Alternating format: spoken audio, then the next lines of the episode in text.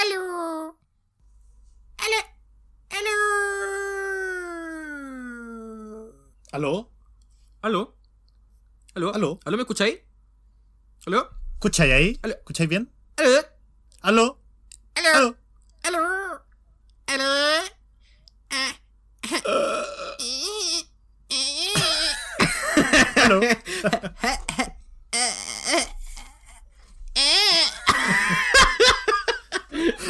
Oye, no podemos partir siempre igual, po. Eh, eh, eh, eh. No, hagámoslo de nuevo, de nuevo, de nuevo. ¿Aló? ¿Aló? ¿Aló? Ha- ¿Aló? Hello. ¿Aló? Hello, Moto. Hello, Aló. Moto.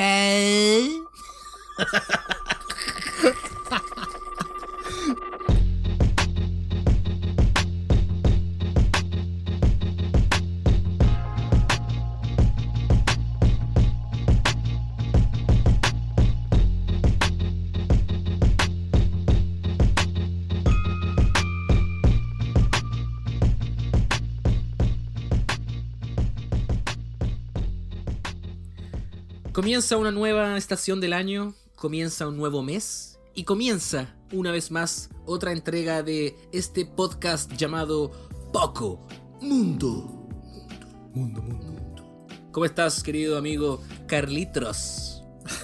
Oye, ese tiempo no te decía bien, así, weón. weón, hace yo- Sí, hace tiempo no me decía así. Sí, nuestro- Es que ya en realidad no hay, no hay litros acá. No, hay weón, estamos, yo creo que te tomáis un hay litro una, de cerveza. una latita y listo. Puta una latita la y listo. weá, weón. Nuestra juventud. Nosotros una vez nos bajamos una botella de tequila, weón. Y no nos pasó nada. ¿Te acordáis de esa weá? Sí, Oh. o sea, a, alguien le pasó algo y ese soy yo con gastritis ahora. po. Claro. Bueno, el, claro, el efecto es que tú a, a la edad que tienes El ahora. efecto acumulativo. Sí, es que no, no podemos hacerlo, no podemos repetirlo. Lo hicimos una vez, nunca más. Buena, viejito, ¿cómo estáis? ¿Cómo sigue Valdivia? ¿Cómo siguen esos lugares llenos de COVID? O sea, ahora estamos, pero cuarentena total. po. De hecho, está muerto Valdivia, no se escucha ningún ruido. Que en realidad, para variar, ha sido un cambio bien agradable, weón. Solo- El único problema es tener que estar escuchando cumbias y, y reggaetón que ponen eh, los vecinos. Incesantemente. Pero incesantemente, weón, desde la mañana. Pero aparte de eso, ha estado todo súper piola acá, por los días han estado bonitos, ha estado bien agradable Valdivia, weón. Allá yo me imagino que eh, el frío ha, pegado igual fuerte, ¿o no? En los últimos días. Mira, sí, pero en realidad hemos tenido días bastante tranquilos en respecto a, a los fríos, weón. No así en las mañanas y en las noches, pero no todo el día. Yo, ponte tú ahora, tengo la combustión apagada, así que no. Tranquilo por ese, por ese lado. Yo te pregunto, bueno, es una forma tuya de decir pues cuarentena total, pero no es que estén en cuarentena, o, sea, weón, o sea, claro, es mi forma de decir. Sí, pero. Porque es puro el- solamente el fin de semana. Claro.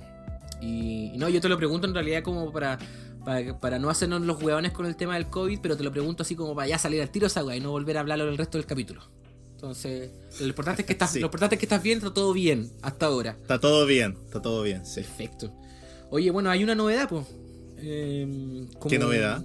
El, el capítulo pasado yo conté esto de que me uní al club de los 30, ¿cierto? A- al, al nuevo folio, Claro, al cambio sí. de folio. Y ahora, entre el capítulo pasado y este capítulo, tú también pasaste, cumpliste otra vuelta al sol, pues, estimado amigo.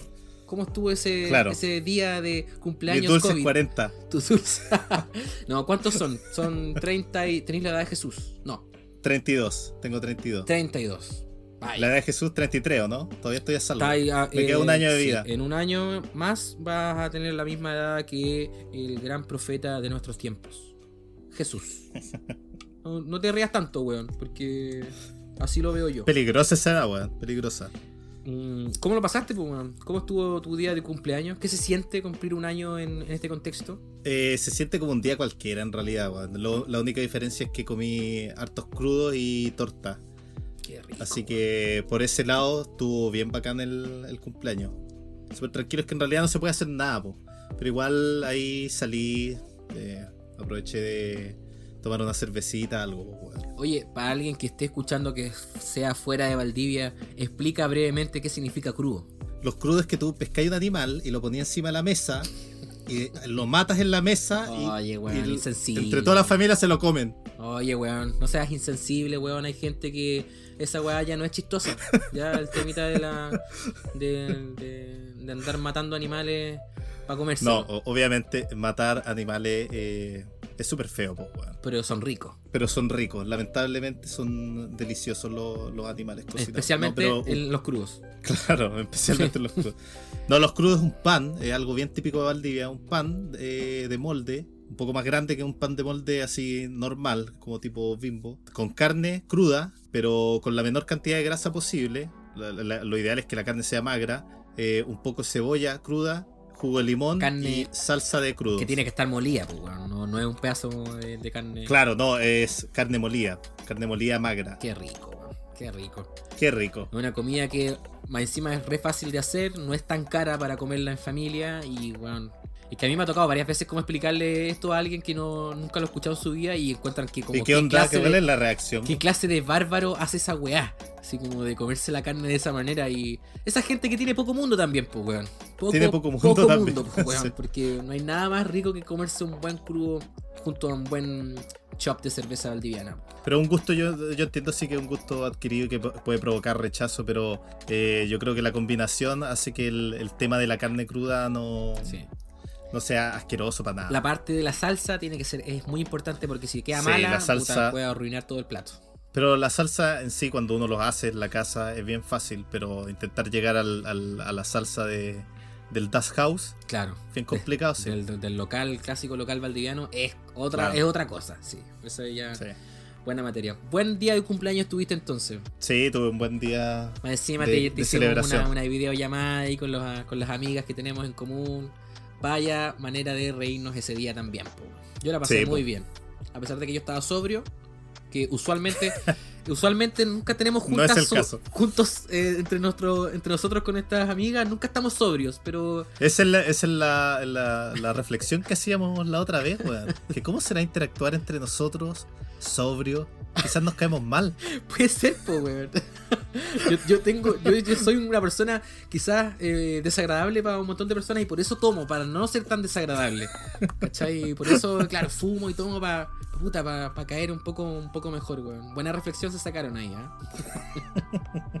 Oye, eh, sí, pues bueno, yo por, por mi lado no, no tengo ninguna novedad que contar, eh, weón. eh, está todo más o menos igual eh, respecto a, a- a la pega, a la vida que, ten- que tengo acá en, en este pueblito, bastante estable, sí, seguimos libres de, de coronavirus, pero tuvimos ahí una magia. No pasó nada. Tuvimos una No magia. pasó nada no, con el caso, ¿no? no, no pasó nada finalmente. Tuvimos una magia ahí de que había ingresado una persona y que supuestamente había contagiado a otras, pero finalmente no. Lo Oficialmente ejecutaron en la no- plaza del no- pueblo, ¿no? Sí, todavía se usa acá eso. No, no, no. Eh, afortunadamente no, no pasó a mayores, así que em, por el lado de la contingencia sanitaria estamos más o menos igual. Yo sí me gustaría tomarme un, un- un minutito de esta introducción a este capítulo para hacer un- una suerte de disclaimer, una suerte de descargo de responsabilidad. Porque, puta, me escuché a mí mismo hablando en el capítulo pasado, en la parte en que hablamos de nuestra serie favorita en Poco Mundo, de la sucesión. Eh, y en la parte ahí cuando algo hablo sobre el intelecto y la weá, puta, weón, me llegó, me llegó hasta acá el, ol- el olor a caca, pues, weón. ¿Qué queréis que te diga? Encontré que como que sonaba, sonaba eh, muy inapropiado lo que dije y, y tengo que hacer la aclaración de que, puta, a ver, yo me refería finalmente, obviamente, a que esto es una serie que, que es importante tomarle toda la atención que se merece y la concentración y, aplicarle también un razonamiento que va más allá de lo que la misma serie te, te da. Eso es lo que quise decir con, con el uso del, del concepto de intelecto que usualmente se asocia a la inteligencia y que técnicamente desde mi profesión no necesariamente es así. Pero intelecto de qué, pues weón, si un weón se tira un peo al frente mío yo me cago en la risa, pues weón, ese es mi intelecto. No, no, no, solamente quería hacer esa aclaración porque, puta, nadie me dijo, y una weá en realidad es una aclaración para mí mismo porque de verdad me escuché y dije, oh, este weón, qué weá se cree este pobre weón. Pero, pero es eso, acá en Poco Mundo siempre vamos a hablar las cosas desde la mayor humildad posible, desde las experiencias personales de lo que nos ocurre a nosotros y nunca con un afán de andar diciendo, oye, esto es bueno, mejor que esto, y una weá, no. Si suena así, pedimos, yo por lo menos pido disculpas porque no es la intención. Sí, bu- buena, buena aclaración, weón.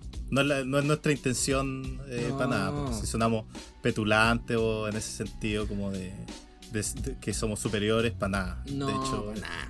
Todo lo contrario, siempre desde, el, desde la humildad. Y esa es la razón de ser de este programa, o sea, tú tienes poco Para todos mundo, los imbéciles que nos escuchan. Tú tienes poco mundo, yo tengo poco mundo. Lo único que aspiro al final de cada capítulo es tener un poco más de mundo, nada más. Entonces, es bueno de repente también hacer esto, estas contextualizaciones, estos encuadres, porque para que se entienda de esta, de esta forma, ¿ya? Si usted quiere seguir viendo al, al Checopete, weón, vaya, ríase con Checopete y la weá. Si usted quiere reírse con otras cosas un poquito más, está bien, hágalo también. Aquí, aquí no juzgamos a pesar de que lo hacemos. No sé si se, no sé si se entiende eso, pero Claro, son, lo eh, jugamos pero en broma. No es, no es lo que realmente en pensamos. broma, interrogación.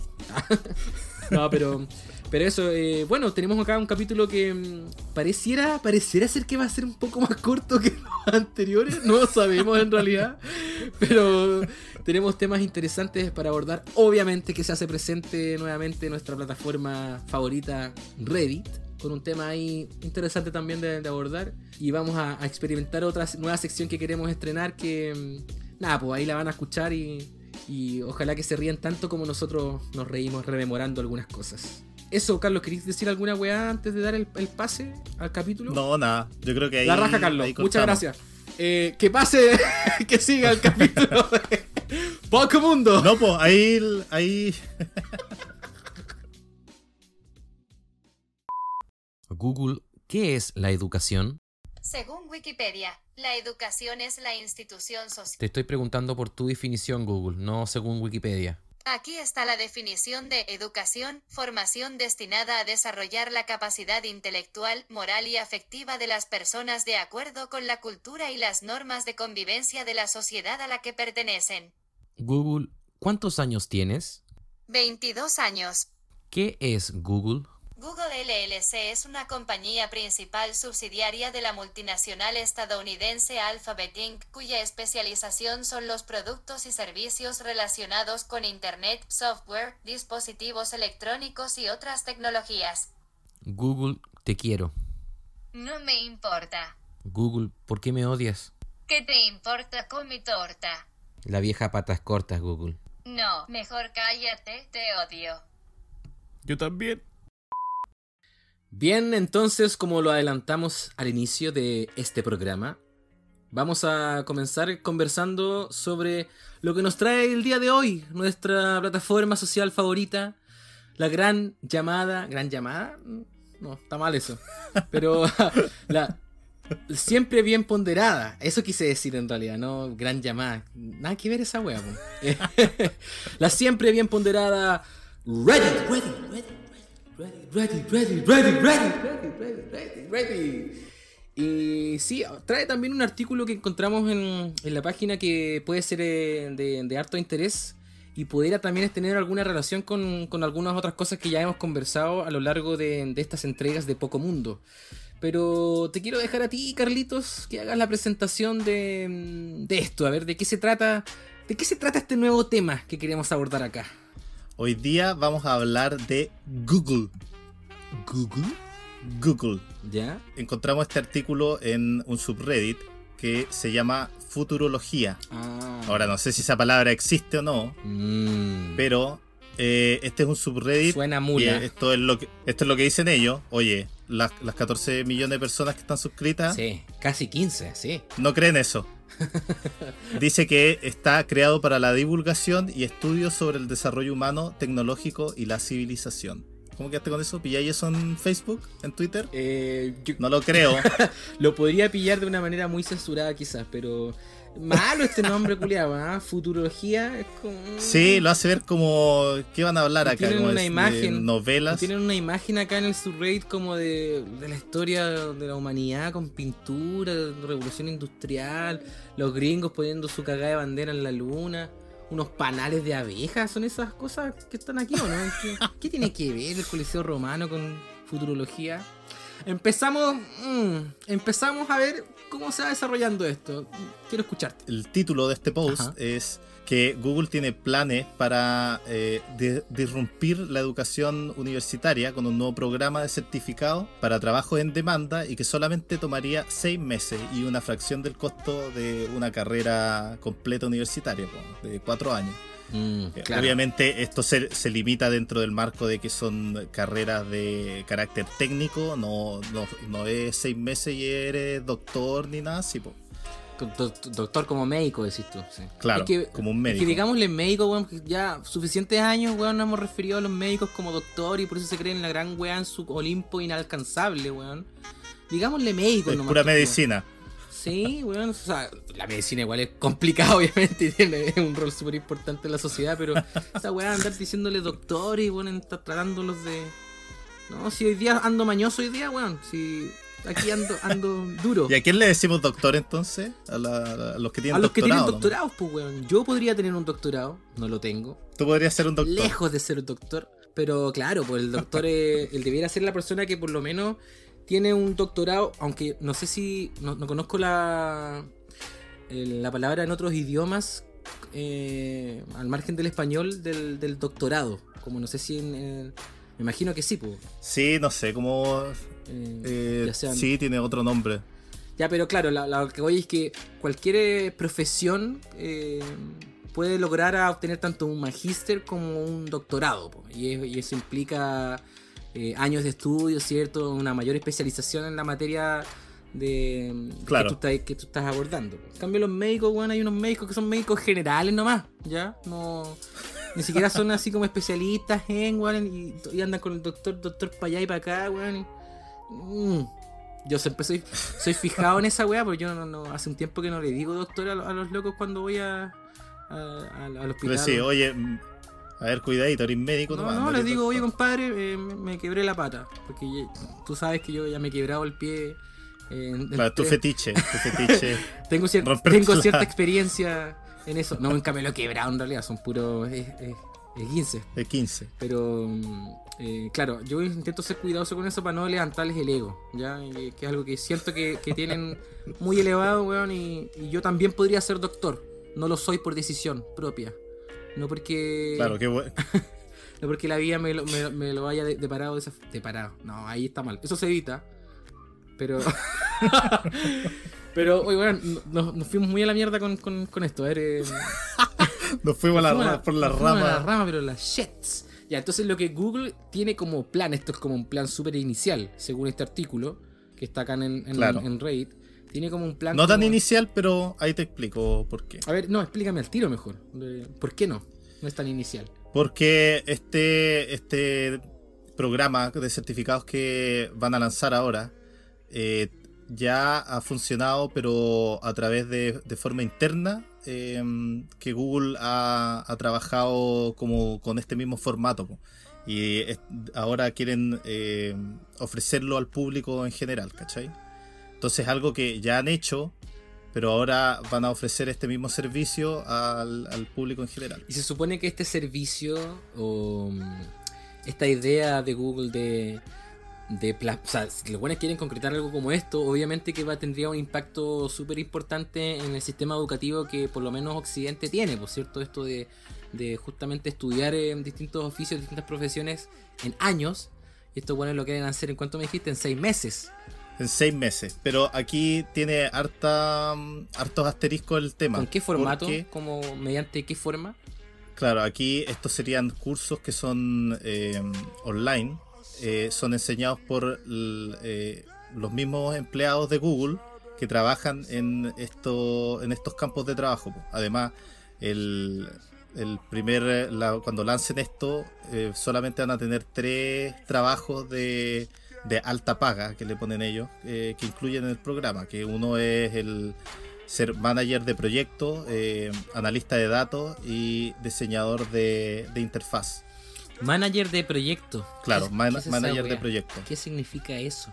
El, en realidad yo creo que tiene que ver con el manejar proyectos de este tipo que lanza Google. Pues supongamos, por ejemplo, ahora último, eh, que trabajaron en este proyecto de consola de Google Stadia. Ahí tenían a alguien que obviamente era el que se encargaba de manejar Ah, todo este proyecto y ver que se creara, Como que que cumplieran las Tiene metas. como ¿cachai? quizás mucho que ver con lo que es la gestión en sí misma. Claro, con gestionar proyectos y manejar todo lo relacionado a ello. Y el otro era eh, analista de datos.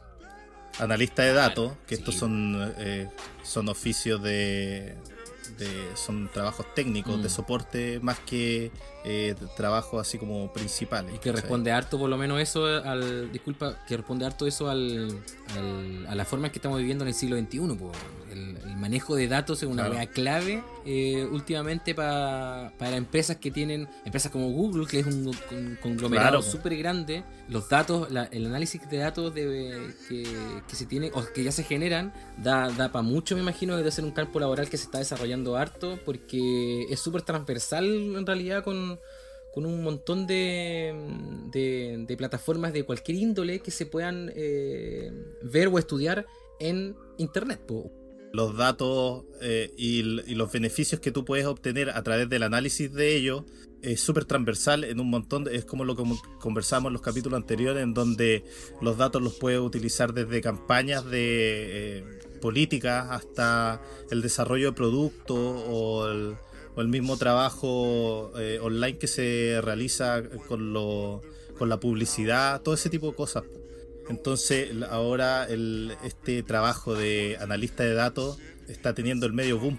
La mayoría de las empresas necesitan ahora tener un analista de datos para manejar eh, y ver estrategias que puedan eh, mejorar el alcance que tienen. Oye, pero esta pega, yo mm, hablando completamente desde la ignorancia, pero esta pega no está si- sistematizada de tal forma que no sea necesario que lo haga una persona como tal, como en análisis de, de, de datos.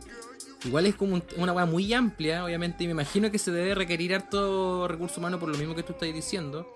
Porque obviamente la, cantidad de datos que se manejan en el año 2020 no guarda ninguna relación con los que se manejan en el año 93, por decirte algo, ¿cachai? Que es una cuestión no tan, no tan lejana. Sí, no, es que la mayoría de la gente ya tiene su huella digital eh, en línea, pues. entonces hay un montón de datos y la mayoría de estos eh, no se trabajan los datos en bruto, pues, sino que a través del algoritmo filtra y separa a la gente en ciertos grupos y esos grupos son los que en realidad se analizan. Claro, sí. Sí, sí, no, eso lo entiendo. Y el tercero que dijiste era programador.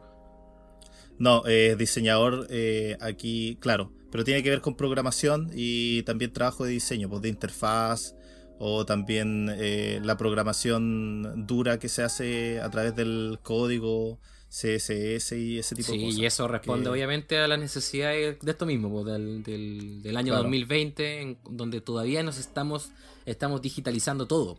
Todo lo que todavía se hace de- de forma análoga, que es harto aún, en, por lo menos en- desde el aspecto administrativo de cualquier, eh, cualquier tipo de, de empresa, por ejemplo. Eh, me imagino que eso debe ser también, debe haber harta demanda de requerir hartas personas que puedan hacer esa pega también.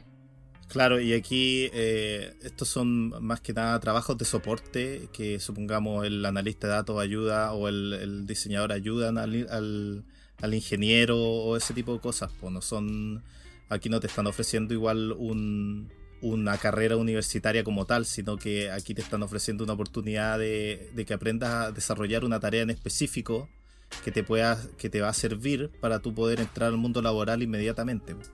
Mira, a mí me pasan varias cosas con este tema, varias cosas, eh, porque por un lado como en- entiendo un poco cuál es la idea de, de poder tener un programa como esto, porque creo que en este mismo artículo también, según lo que leí, se, hacía, se hace mención a que la idea de impulsar un programa como este responde a- al hecho de que, puta, en realidad, en la actualidad, en el año 2020, como he dicho un par de veces, las necesidades que tiene la sociedad son súper distintas a las necesidades que. o a la forma en que se ha abordado la educación, por lo menos universitaria, eh, en los últimos años, en el sentido de que es un tipo de educación, Sí. por lo menos en su dinámica, que a esta altura, como que en realidad en muchas materias está súper obsoleta. Y es una cuestión Está que. súper obsoleta. Y, y muy desconectado también como. Con, con la dinámica que es muy rápida y que es muy em, y que cambia día a día respecto al mercado, porque al final también esto tiene mucho que ver con una, una- cosa del mercado. Porque yo entiendo que este programa como que apunta a que eh, el- se entiende ya de por sí que en el mundo de hoy por hoy no toda la gente tiene acceso a la, a la educación universitaria profesional y como que apuntarían un poco a eso porque también el, el hecho de no tener acceso obviamente que hace que sea más, más difícil poder lograr una estabilidad eh, socioeconómica eh, en, el, en el país en donde uno se encuentre. Entonces como que me, da la sensación de que este programa, como te decía, eh, claro, apunta a, eso, pero me genera mucho ruido esta, esto de que en seis meses, realmente, ¿qué es lo que podéis lograr en seis meses, pues? Claro, no, el, obviamente aquí hay hartas preguntas en torno a, a qué tan efectivo va a ser este, este tipo de curso, pero aquí yo lo veo más que nada como es eh, una oportunidad eh, para la gente que en realidad o no está interesada con la universidad o no se quiere ende- endeudar con la universidad y, además le va a dar una oportunidad de encontrar un trabajo en estos, en, estos oficios de, alta necesidad en el, en el mundo digital de ahora. mo. Supongamos eh, un programa similar que tiene Google, que eh, tienen a través de una página que se llama Coursera, ¿Ya? el, el mes te sale 49 dólares. O sea mes. que el mes te sale 49 dólares y aquí lo que te están ofreciendo, sí, así como el cálculo, eh, son 6 meses. Es súper barato en comparación a lo, a lo que a, la, a las deudas y a todo lo que lo que conlleva estudiar en la universidad. po. Y tiene que ver con la paradoja igual de la de estudiar en la universidad para eh, obtener un trabajo No, pero no, el mismo estudio en la universidad te deja en deuda y eh, por un montón de tiempo. po. Entonces Google propone este programa como una solución para, para ese problema y en realidad el, esto Google se está sumando nomás a, un- a una corriente de que ya viene hace harto años el tema de los cursos online que ahora por el mismo tema de la pandemia ha agarrado más vuelo porque el- eh, la pandemia no interrumpe este tipo de programas.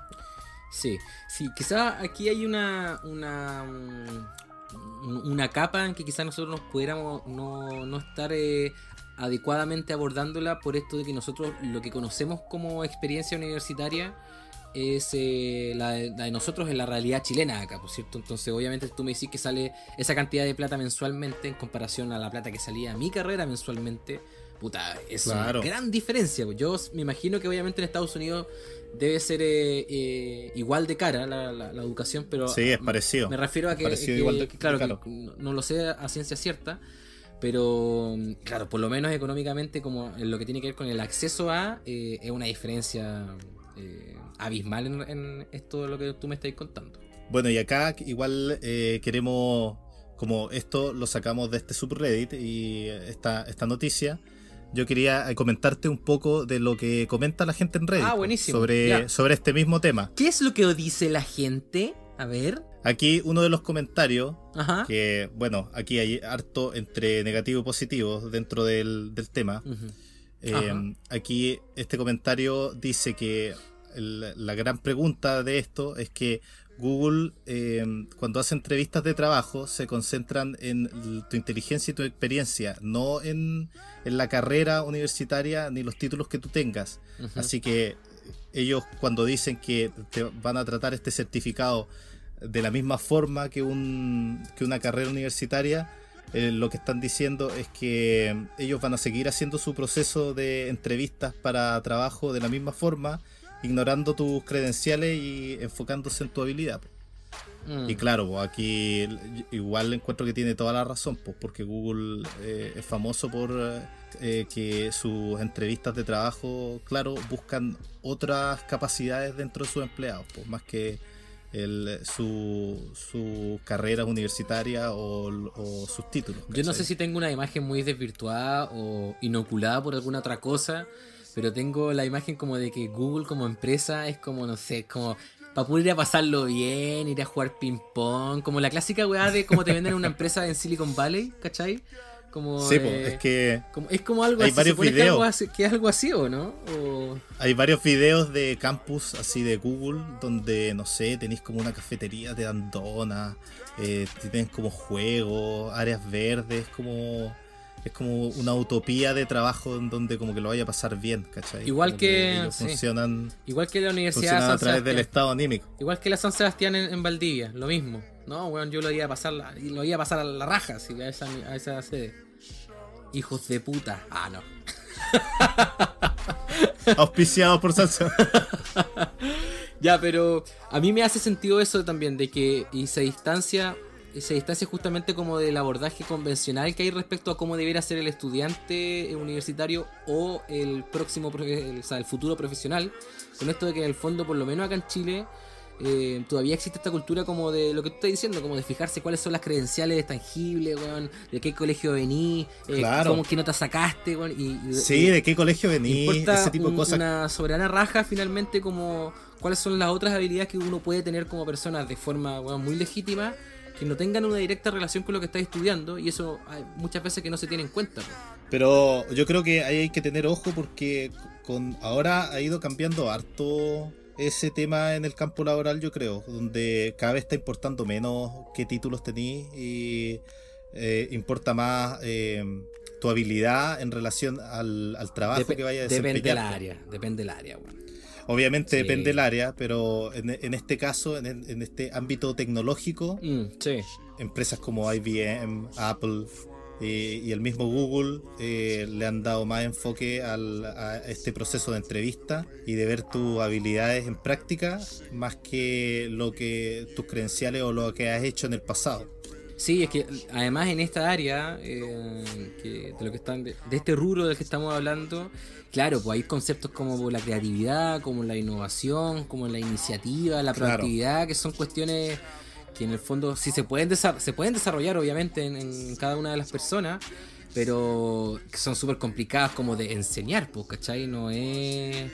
No es una cuestión que te puedan pasar como en creatividad 1 o creatividad 2, pues, o sea, son parte de, herramientas que uno la- las desarrolla o no desde que desde que existe, pues. Entonces, puta, yo sé que quizás alguien más experto en, en esta materia podría decirme quizás que eso no es tan así, pero por lo menos yo eh, entiendo de que por lo menos este ámbito de este rubro, lo- todo lo, lo que tenga que ver con el desarrollo tecnológico de, de este tipo, claro que son importantes ese tipo de cualidades, pues. Entonces, eh, me hace mucho sentido de que le den realce también a, eso mismo.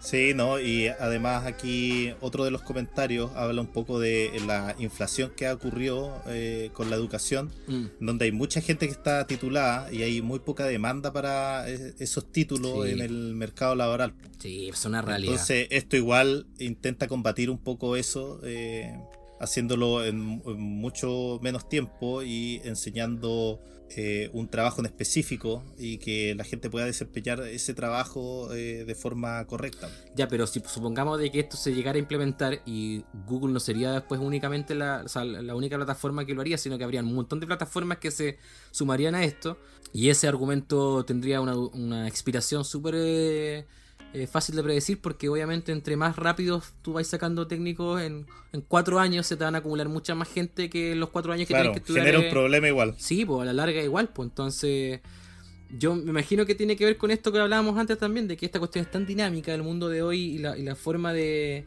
de vida que, que se genera, por lo menos a través de este tipo de, de tecnología, es tan dinámico que puede que en 20 años más no sea tan necesario obviamente el, el analista de datos o el programa o el dis- diseñador de, de- de programación, pues ¿cachai? Igual es una cuestión como Claro, que responde a, a la inmediatez, con el corto plazo.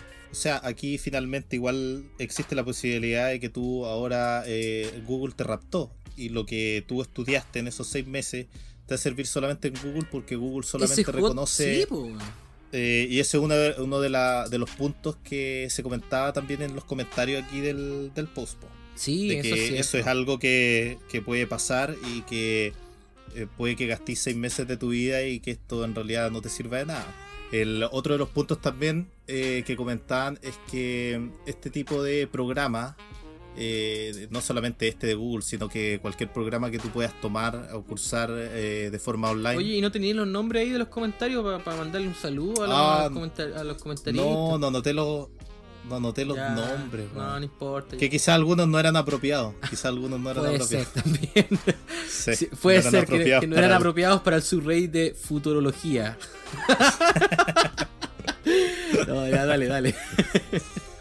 Que estos programas no están, no están hechos para la gente que tiene planeado ir a la universidad y, y pasar por, por estudios superiores, sino que les sirve para formar un poco de experiencia dentro de este campo laboral Mm. y además eh, responde a estos trabajos de alta demanda y de soporte para, para los ingenieros. Claro, sí, sí, sí, eso- ese punto lo, lo entiendo, pero también juega mucho con lo que hablábamos recién, ¿cachai? Puede que esta misma, esto sea alta demanda ahora, ¿cachai? Y, Sí. y esta persona que, claro, y puede invertir seis meses de su vida pagando una cuestión que es barata, pero por eso mismo, ¿cachai? Eh, puede que su, que su función en el corto plazo también se vea suplida por otro tipo de cosas y listo, y ahí quedaste con tus seis meses y, y volviste a McDonald's Sí, nomás, po. Sí, pues ahí a dar vueltas hamburguesas. Es un trabajo digno, weón. No nos estamos riendo de, de- de eso acá, pero. O sea, es un trabajo digno como cualquiera. O sea, es tan digno en realidad, porque McDonald's igual representa algo. Es un, es un trabajo, yo creo que, claro, representa algo súper negativo, pero es un trabajo. eh, es, un, es un punto de entrada al mundo laboral más que nada. Mira, ¿tú, trabajaste en esa weá alguna vez? ¿Qué cosa? eh, ¿Dando vueltas hamburguesas? ¿Sí? No. Yo, yo tampoco. Entonces, no podemos tampoco ahí con, con facilidad con andar denostando otro tipo de trabajos, por muy mierdas que puedan ser, o que se puedan No, ver desde no. O sea, cualquier hecho, el hecho de trabajar ya, de contribuir de alguna forma, eh, es algo que no, no, tiene sentido burlarse ni nada. Pero yo me quedo, me quedo con esto que comentaste, sí, de, de que finalmente esto es una forma como de, quizás no tanto solamente con Google, pero sí de como de captar eh, mano de obra para empresas como Google, IBM, eh, de la misma Facebook o, o conglomerados que como que si te salís de eso, cagaste, pues no tenéis otra, otra Claro. lugar donde trabajar, pues. Igual ahí es como medio en peligrosillo. Y en el mejor de los casos te podéis cambiar a, la- a las otras compañías que, que están haciendo prácticamente lo mismo en el trabajo de datos y ese tipo de cosas y poder encontrar una solución ahí. Pero fuera de eso, claro, no, no, no tiene mucho alcance. Pero igual como hablábamos, este tipo de cosas así como el, el manejo de proyectos y el análisis de datos es algo que se está viendo ahora. eh, de una forma súper transversal en un montón de áreas y yo me imagino Mm. gobiernos deben estar ahí al ojo con ese tipo de cosas también. Así que es un tema, un tema bien de futuro, eh, Es un tema bien de futurología. Sí. claro. Futurología. Si tú quieres trabajar en el gobierno de Trump, estudia en Google. Ese es el sector mensaje. vulnerable que cambia de voto, el sector estúpido. A mí me me pasa con esto de que mm, sí, yo eh, es un tema que no, no es para abordarlo en, en este mismo momento, pero, pero sí es algo que me hace mucho ruido en cuanto a la duración de las carreras profesionales que nosotros tenemos en, en este país, por lo menos. Y, y que tiene que ver con esto mismo también de puta la demanda, pues si en realidad yo soy psicólogo, ¿cachai? En este país no necesita más psicólogo y todos los años están egresando, huevones que llevan 5 años estudiando, ¿cachai? Como mínimo, en mi caso fueron 7, imagínate. Claro. Eh, y venir a, a- a, mm, a utilizar un programa como este que pueda acortar cierta. Quizás seis meses me parece muy extremo, quizás para otro tipo de profesiones que se pudieran dar de esta misma manera eh, con un plan parecido, ¿cachai?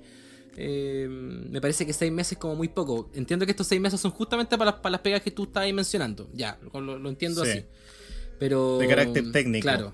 Me pasa también, me hace, no sé, ruido el tema de que sea online, ¿cachai? Igual que es algo que estamos viviendo a propósito de la pandemia hoy por hoy, de que la educación online, para, para el que puede acceder a la educación online, puta, en ningún caso le llega a los talones, ¿cachai? De lo que significa tener una educación presencial, porque parte de la educación no es solamente el contenido, sino también el hecho de poder compartir esa misma experiencia con un otro. po. Entonces, Sí, po. hay hartas tiene harto que cositas- ver con eso. hay hartas cositas aquí que suenan muy bien como el titular, pero... mm, mm. Eh, aquí hay un comentario que me gustó harto porque em, es algo al- a lo que yo en realidad eh, es algo como que en el fondo de mi cabeza sabía, pero no lo tenía presente para nada. O sea, fue un comentario revelador. Ya, a ver. Claro, fue revelador.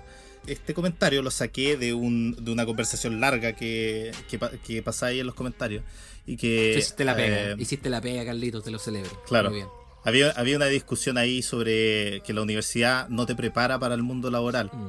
Ya, estoy de acuerdo que con la eso. universidad es la universidad es para mm, el avance de las ciencias naturales, la filosofía, las ciencias culturales y otros fenómenos, porque en realidad es un establecimiento de búsqueda del conocimiento, pues no está la universidad no es un como que no está hecha para prepararte para un mundo laboral en el, en el sentido de que la universidad como una institución eh, global po, alrededor del, del mundo. Sí. Y le encontré harto sentido para la- una que la universidad es acerca de investigación y el, y el avance de, la, de las ciencias en realidad. Ahora, ese es por, un. por- por sí. ende existe la- las carreras como, la, como filosofía.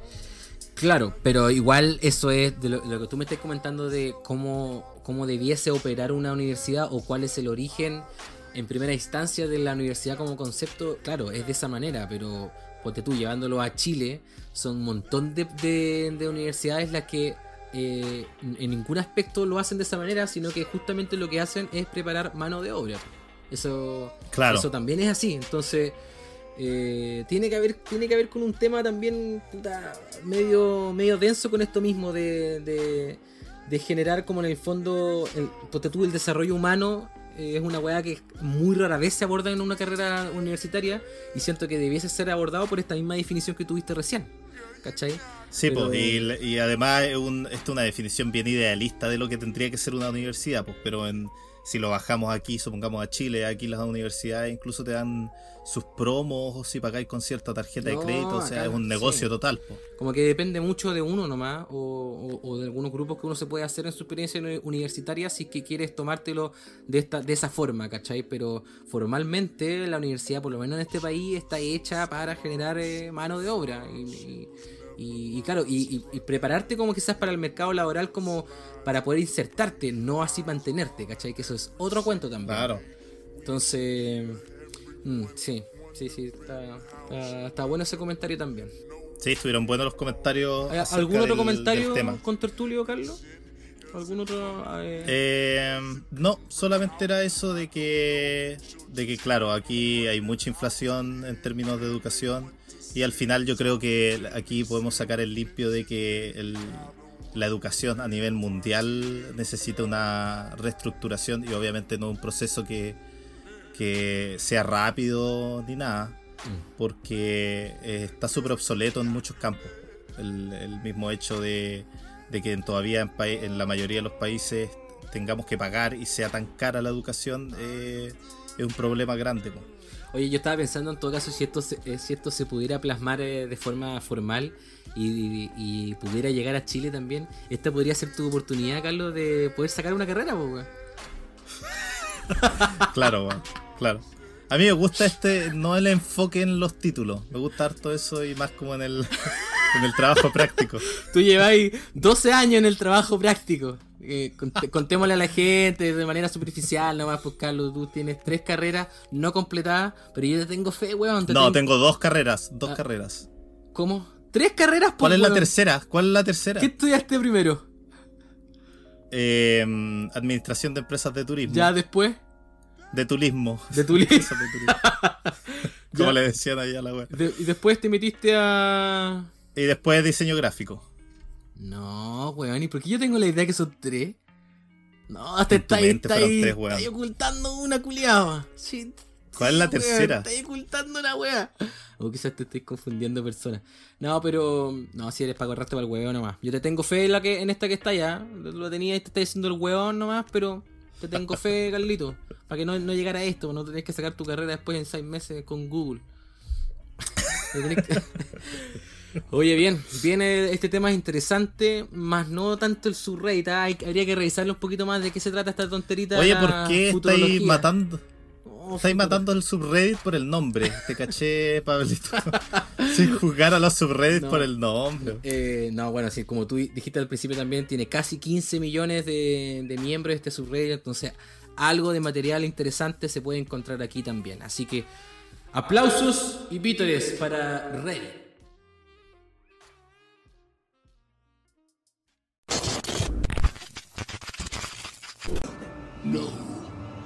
I am your father.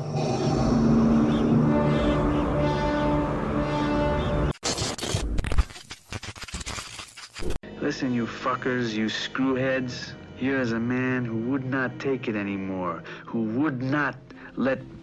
Listen, you fuckers, you screwheads. Red, you go. Where shall I go? What shall I do? Frankly, my dear, I don't give a damn.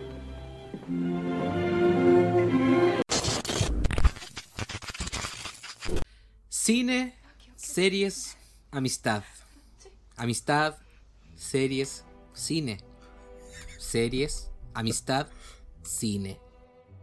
Amistad, cine y series. Y series, cine, amistad. Esa no la había dicho, ¿sí? Son No, eso no lo había son dicho. como seis Pero, ¿y- formas, ¿Y pero- películas? ¿Dijiste película? o no? Cine, pues, weón. Cine. Ah, Bien, tenemos una nueva entrega de esta sección que yo siempre digo esta weá, la sección favorita de la weá, tuya la mía. Pero de verdad, muy en serio, esta es mi sección favorita. Porque aquí es, me siento en mi elemento. Y creo que tú también te, te sientes cómodo aquí con, con la- con- esto de conversar sobre nuestras experiencias en, en las cosas que hemos consumido de esta de este tema eh, a lo largo de, de la vida y de nuestra amistad. Y hoy tenemos dos producciones que son muy distintas una de otra. Y esa es la gracia, po. Esa es justamente la gracia de esta sección, de compartirnos cosas, de, de hablar de cuestiones que no necesariamente tengan mucho que ver, porque lo que sí tiene que ver es el hecho de que cada uno de nosotros la goza y, y pucha que la goza harto. Y la gracia Sí, es, es compartir. Se ha entendido quizás con algunas personas que como que estamos recomendando acá como, oye, vean esta weá y puede que más de alguna vez lo, lo hayamos dicho como de recomendamos esto. Pero no es nuestra intención, ¿ah? No es la intención eh, que haya a, a la base de este ejercicio. Sí, la intención que hay es poder eh, plasmar que esto quede grabado, nuestras opiniones, nuestras sensaciones. Y, y lo que ya hemos dicho ya antes, lo que nos va pasando con cada una de las cosas que nos compartimos. Así que te voy a dar el pase a ti para que tú comiences eh, conversándonos en esta oportunidad sobre, sobre lo que hayas elegido hablar para, esta, para este capítulo. po. A ver, ¿qué, qué, qué nos querías hablar? mira, aquí hoy día traje. ah, traje como físicamente, Sí. no, no te traje nada. pero te voy a hablar de. Yo ya veía que estabais sacando como el VHS, así no, y te traje esta weá. y lo ponemos acá en el VHS. No, eh, te quiero hablar de esta película surcoreana del 2003 que se llama All Boy. All Boy. Yo creo que es como un, un clásico de, de este... Yo en realidad sabes que siempre eh, he, he tenido como esta imagen de que las películas de Corea son como un género en, En sí misma. en sí. Sí, porque en realidad comparten ciertas similitudes en la forma en la que están grabadas, pero no lo, no lo, no lo son así. Oye, amigo, te iba solamente a decir que hagamos el ejercicio que, que hacemos siempre. Old Boy. ¿Cuál? O sea, esta película se tradujo acá, llegó Ah, a Chile sí, como po. El Niño Viejo, ¿no? no. La weá que pierde completamente seriedad al ser traducida, weón.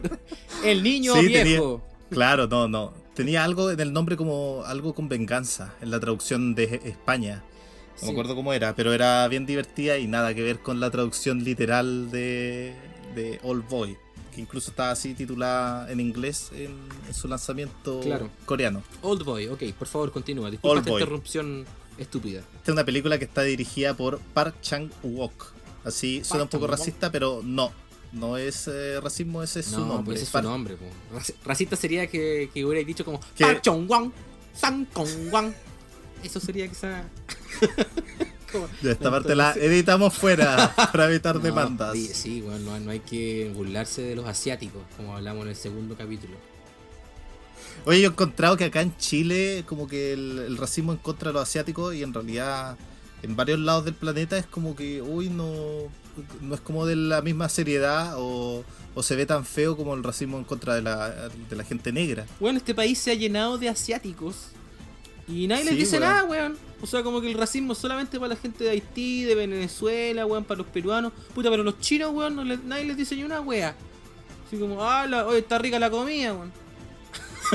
es como, puta, claro, como que lo, lo vemos como una wea buena. Está bien que sea así, solamente estamos haciendo la diferencia respecto al racismo chileno que no es tan fuerte con el, con el pueblo asiático. Sí, po. Y si vamos a ser racistas, weón, puta, seámoslo con todos, pues, weón. No con, solamente con. Claro, no solamente con los mapuches, sí, seámoslo con, todos, con Sí, todos ya, los tipos de raza. Sí, seamos un poquito más racistas con los chinos, ese es nuestro mensaje. Ok, continúa. Y, y estamos hablando de, de una película surcoreana, ¿eh? el racismo que yo todavía no me. no me saco, weón. Nos falta tanto mundo, Carlos, weón. Si este- el nombre de Nos este falta programa. tanto mundo. el- Qué bien nombre de puesto este, el nombre. De este programa está muy bien puesto, weón. Ok.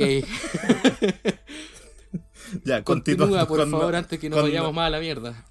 con el niño anciano. El niño anciano. Claro, esta, esta película relata la historia de O Daesu. Así se llama, así es su nombre. O Daesu. Sí. Que en, en- No sé por qué me dio El- risa, weón. Puta la weá, ya. Haciéndole un homenaje a Chile, él empieza la película borracho Ah, bien. y tiene un encuentro ahí con, con la ley, con los, con los policías o los pacos. Eh, en su borrachera se le olvidó el, el cumpleaños de su, de su hija. Lo llevan detenido los carabineros por estar borracho y un amigo de él le paga la fianza y mientras estaba el amigo llamando a su mujer y diciéndole, oye, Oda Esu está aquí borracho, pero ya lo saqué de la cárcel. Está dando jugo de casa". nuevo. Está dando jugo de nuevo Mm. y, y da harto jugo al principio de la película. Eh, Oda Esu desaparece y cuando él despierta de la borrachera se da cuenta que está encerrado en una habitación de un hotel. Ahí pasa los próximos 15 años encerrado Ah. eh, en cautiverio sin saber por qué, por qué está, por qué lo encerraron ahí, quién lo hizo ¿Y por qué Y lo hizo? y, y ni, ni por qué, ni qué es lo que está pasando en el, en el mundo exterior. po. Cuando lleva ya un año eh, en, en este encierro, él a través de las noticias se da cuenta, él ve una noticia que comentaba que, que su mujer eh, la habían asesinado y que él era el, el principal sospechoso. Entonces, Oye, espérate, pues, weón. ¿Qué onda esta película? ¿Qué onda está? ¿Para reírse esta película o.? ¿Qué no, es onda? un, un dramón, es un dramón. Esto pasa en los primeros minutos de la película. Estos son los primeros minutos de la película y te sientan la base de, de todo lo que sucede al futuro. En- La película es 120 minutos de duración. Estos son los primeros minutos de la, de la película. Esto pasa en el primer minuto y medio. Una wea terriblemente brígida. Claro, súper rápida. Súper rápida la película. Oye, weón, ¿qué onda el niño anciano en la media voladita? Yo la he visto, ¿ah? La he visto creo que dos veces, pero hace mucho tiempo que no la veo, entonces Sí, hay varias cosas que no, no me acuerdo. Claro, y, y la película igual mantiene este ritmo donde pasan muchas cosas po, y no, no trata al- a la persona que la está viendo como estúpido, no te explican todo, sino que eh, se toma igual su tiempo y te muestra más que decir. Ya. Ya, esta película es parte de la trilogía de la venganza que la componen, que en el 2002, Simpatía por Mr. Venganza, después All Boy, 2003 y Simpatía por Lady Venganza que fue el 2005. 2005 sí, 2005. Esta es la película de al medio entonces. Es la película del medio y es la más exitosa de, la, de las tres. Y la que yo encuentro que igual está mejor desarrollada. Ah. Es bien difícil hablar de la película sin spoiler, pero yo... em, la película tiene un montón de giros durante la trama y además para las personas que igual nos gusta el, el- el cine por, por sus aspectos técnicos y cómo se graban y, y cómo se utilizan todas la- las habilidades que tiene un, director para filmar estas películas para poder contar la historia o hacerla más, eh, más interesante o que nos veamos más inmersos dentro de la historia. Aquí All Boy en ese sentido eh, es súper buena pues, y tiene harto de esa característica del cine, cine coreano que hay mucho enfoque en los detalles y, el- y en las tomas y en, y en cómo se centran estas tomas en torno a los personajes. Hay una escena. Hay una escena, yo te diría como que es la más icónica quizás de la película, ¿o no? Claro, Que, que la han tomado varias películas igual. que eh, esta- esta- la, la pelea del pasillo, ¿o nada que ver? Claro, la, la- la- Sí. aquí yo tenía que destacar la escena del pasillo porque tiene harto de esto para la gente que no sé, pues, ha visto, supongamos, Daredevil, la serie en, Sí. en Netflix, Sí. donde las coreografías y, el, y este el tipo de, de pelea son bien desprolijas, no, no parece como que fuera una coreografía, pero eh, donde se siente cada combo y son bien Mm. brutales. Pues aquí Sí. esta escena tiene harto de eso y una de las gracias es que fue grabada en una sola toma. entonces tú podéis ver cómo el- los actores se van cansando eh, a, lo, a lo largo de la escena, que es una sola toma y va avanzando a través de un pasillo, pues, de forma, Claro, una, una toma continua. ¿O- o claro, no? una toma continua. sí. Oye, so- no, tiene corte. No, no creo que no creo que sea spoiler en realidad, pero no recuerdo si lo mencionaste esto de que ya este compadre, weón, sin saber por qué queda encerrado 15 años. En estos 15 años el compadre se supone que desarrolla se desarrolla físicamente y, y, y en sus habilidades de pelea, por cierto, una que ver, o el weón, weón ya sabía Sí, pelear po. bacán de antes.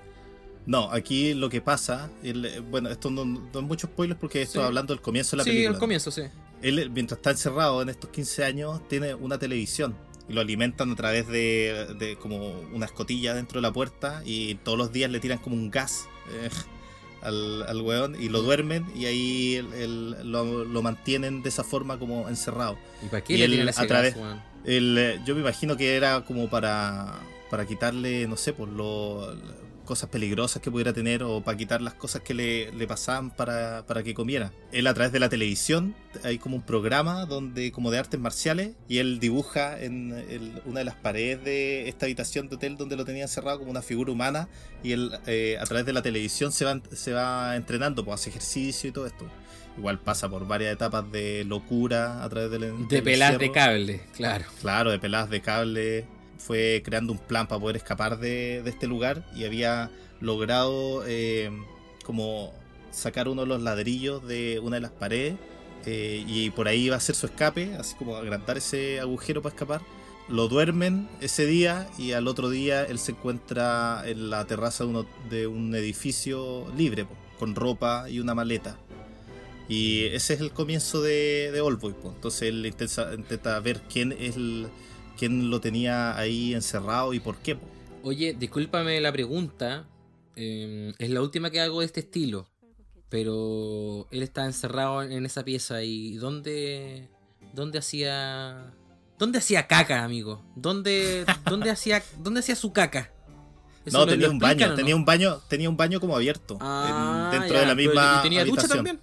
Sí, tenía duchas, Ah, tenía. no suena tan mal. ¿cachai? Tenía, tenía comodidades, tenía comodidades Ah, el, ya. el tipo, pero Ah. está encerrado. po. Un Está- tipo que no- vivió no- en cuarentena 15 años. Sí, el, sabéis que es bien apropiado, es como lo que estamos haciendo nosotros ahora, pero eh, 15 años en vez de unos Sí, meses nomás. no, igual acá, a pesar de que en el pueblito donde, donde vivo no, no pase nada con la cuarentena, igual en dentro de mi encerradez, weón, de repente me ducho, weón, me hago ahí sus baños de tina, entero tranqui, entonces quizás le está poniendo mucho color a este compadre con estar encerrado. igual, Y igual estáis aprendiendo artes marciales también en, tu- en tu tiempo libre. todos los días a las 5 de la mañana.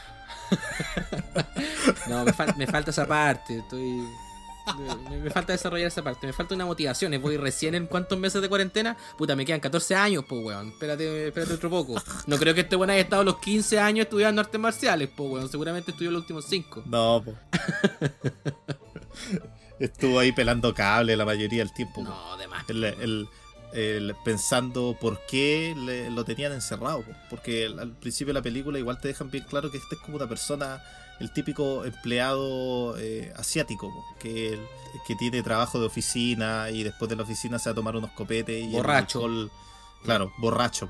Bueno, El, pues el alcohol ya, lo- ya lo tenía lo tenía dominado. ¿Toman saque también los surcoreanos o no? Esa es de Japón nomás. Tengo todo Eh, mezclado, weón. Tengo todo mezclado el mundo mezclado. asiático, weón. Sí, es, bien común, ¿ah? el, el mezclar, supongamos, China, Japón y Corea. Siento que avanzo, que- En, que en algunos temas avanzo, weón. Siento que mi deconstrucción respecto a, a toda la temática de género, siento que he avanzado en mi cabeza, pero hay una weá que siento que estoy tan estancado, culiado. Como en esta weá de, en esto Sí, de, po. de entender las otras naciones y no meterlos a todos en, en el clásico monito chino. Sí, yo creo que por el, por el anime nomás cacho las diferencias de entre China, Japón y, Es que son todos tan parecidos, amigo. no, no, no. Em, Deben decir lo mismo de nosotros. Bueno, para los gringos todos son mexicanos, bueno. Sí, pero los gringos son unos sacos de wea. po. Ahí Eh, generalizando Eh, igual. eh, sí, eh, claro, dándome, dándole pie a mi, a mi propio racismo. Oye, esta parte, esta parte del capítulo va a quedar tremendamente eh, poco Inapropiada. adecuada, sí, inapropiada.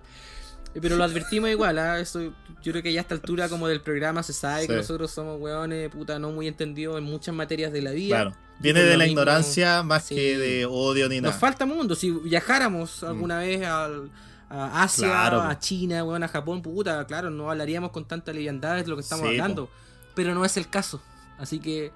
O si eh, tuviéramos más roce con ese tipo de gente de otras razas. Sí. Ahora recién nosotros te- tenemos conviviendo con, con gente de color y, y- y con asiáticos, con chinos en realidad. ¿Qué es esa weá de la gente de color, weón? Y que- color verde, weón. Los Simpsons, qué weá. No quería la gente negra. Gente weón. afroamericana. Gente. gente morena. gente de color. No. Gente morena tampoco. Todos somos de color en realidad. Todos somos de color. sí, tenéis weón. razón, ¿ah? Tenéis razón. Eh, oye, Carlos, volviendo a la película, yo me acuerdo que tú rayaste en, en- en su momento, rayaste harto la papa con Old Boy. ¿Por qué? Sí, el ¿Por me- qué? Explícame el por qué. Como que me, me capturó el- el- la imaginación por completo. Es que el- es una de las primeras películas que vi de este estilo, que como te comentaba, que es casi ya como un estilo que tiene Corea al momento de hacer películas, que es bien particular eh, en términos de la, la composición o el, o el ritmo que tiene la película y, el- y el- al límite que llegan para contar las historias. Pues, supongamos esta película es bien gráfica en ese sentido, que algo que no habíamos Claro. comentado, pero Sí. Eh, lleva, lleva la violencia igual hasta un, extremo bien grande, porque al final está, eh, es una historia sobre venganza, y, al- y a qué te lleva la venganza y a qué límite puedes llegar tú, y cómo puede también cambiar a una persona que empieza de como un trabajador común y corriente normal y las circunstancias por las que pasa lo llevan a este extremo y, y en lo que se convierte finalmente. Además la música a mí me, me gustó harto. Yo encuentro que la música igual de esta película eh, captura muy bien lo que sucede en la película y la atmósfera que genera. Por eso igual eh, yo hasta el día de hoy todavía de repente me mando su- sus canciones de, Mm. de Old Boy. Su YouTube, su YouTube ahí con, con el niño Claro. anciano. Sí, po. Mira, bien buena. buena. Oye, em, quizás por lo que hemos comentado, como que se pudiera entender de que es como una película como de acción, pero en realidad es harto más que eso, po, en- por lo menos Es harto más que es, un sí. drama bien denso en, alguna, en algunas partes. Sí, y además hay hartos elementos de misterio. po. Aquí hay harto que el mismo personaje tiene que hacer para poder descubrir eh, todas las incógnitas que rodearon su situación y su encierro. po. Entonces tiene harto que ver con drama y con, con misterio. Y, em, aquí, el- bueno, yo no sé si sabías tú, esto A yo ver. no lo sabía, ¿ah? ¿Ok? A Eh, ver, a ver, a ver. que Old Boy en realidad, y ahí, bueno, viene el link ahí con Japón, que Old Boy en realidad está basada en un manga japonés Ah, que del mismo cachaba. nombre, del mismo nombre Old Boy que cuenta el, obviamente de otra forma, esta misma historia. Así Ah. que eso es algo ahí, No tenía idea. yo tampoco tenía idea y resultó ser la tremenda adaptación, pues, porque en la media historia yo creo que por el mismo hecho de que está basado en un material que, por lo que leí sobre el, sobre el manga, es súper bueno, eh, hizo que el, también el mismo guion de la película sea tan sólido pues, en, términos de, de lo que sucede y cuáles son los giros argumentales que toma la película para sorprender igual al- a la persona que la está viendo. Oye, o sea que los surcoreanos hicieron una muy buena adaptación de este manga japonés que tú nos cuentas.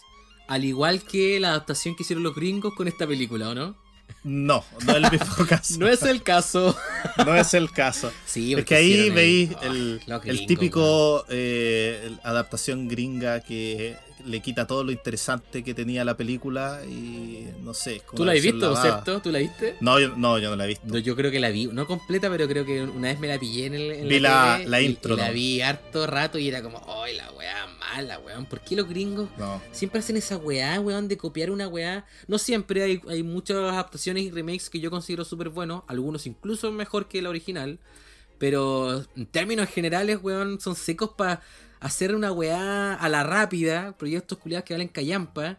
Y hicieron un remake de esta película de Old Boy protagonizada con Josh Brolin.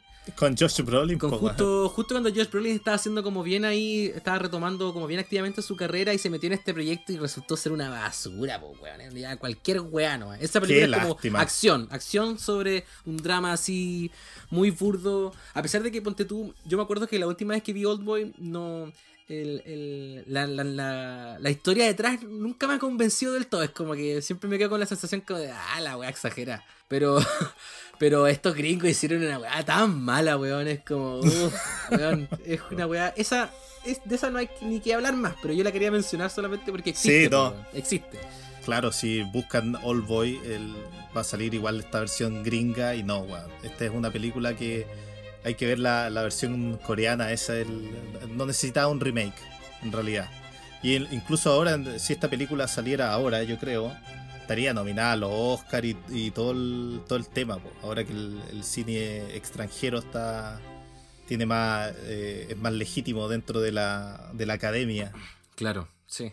No, no, sí. Es una película igual para disfrutarla harto y para reverla también. Eh, son Sí, esas tiene películas harto que, de- que es bueno verla más de una vez. Sí, te vais dando cuenta de porque hay pequeños guiños y ese tipo de cosas. po. El- además la historia igual eh, tiene su... es un poco complicada y el verla más veces te aclara harto la, te aclara harto la historia.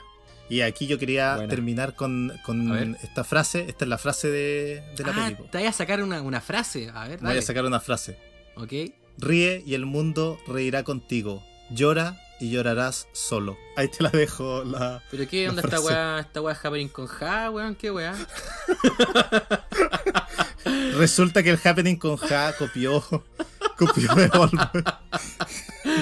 Oye, Copió de me, me dejaste de 10. Bueno, ¿la podemos repetir? Repitámosla para que la gente que la Sí, quiere escuchar de nuevo no haga el ejercicio de retroceder el podcast. No, repítela No. mejor. Ríe y el mundo se reirá contigo. Llora y llorarás solo. Ríe cuando todos estén tristes.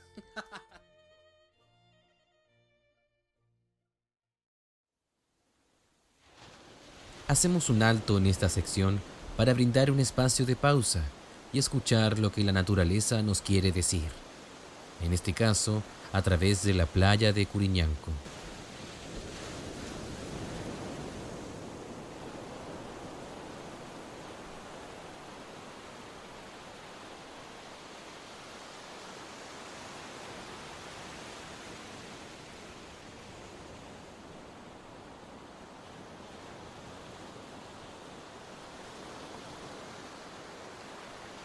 Mentira, no es Curiñanco, pero es parecido.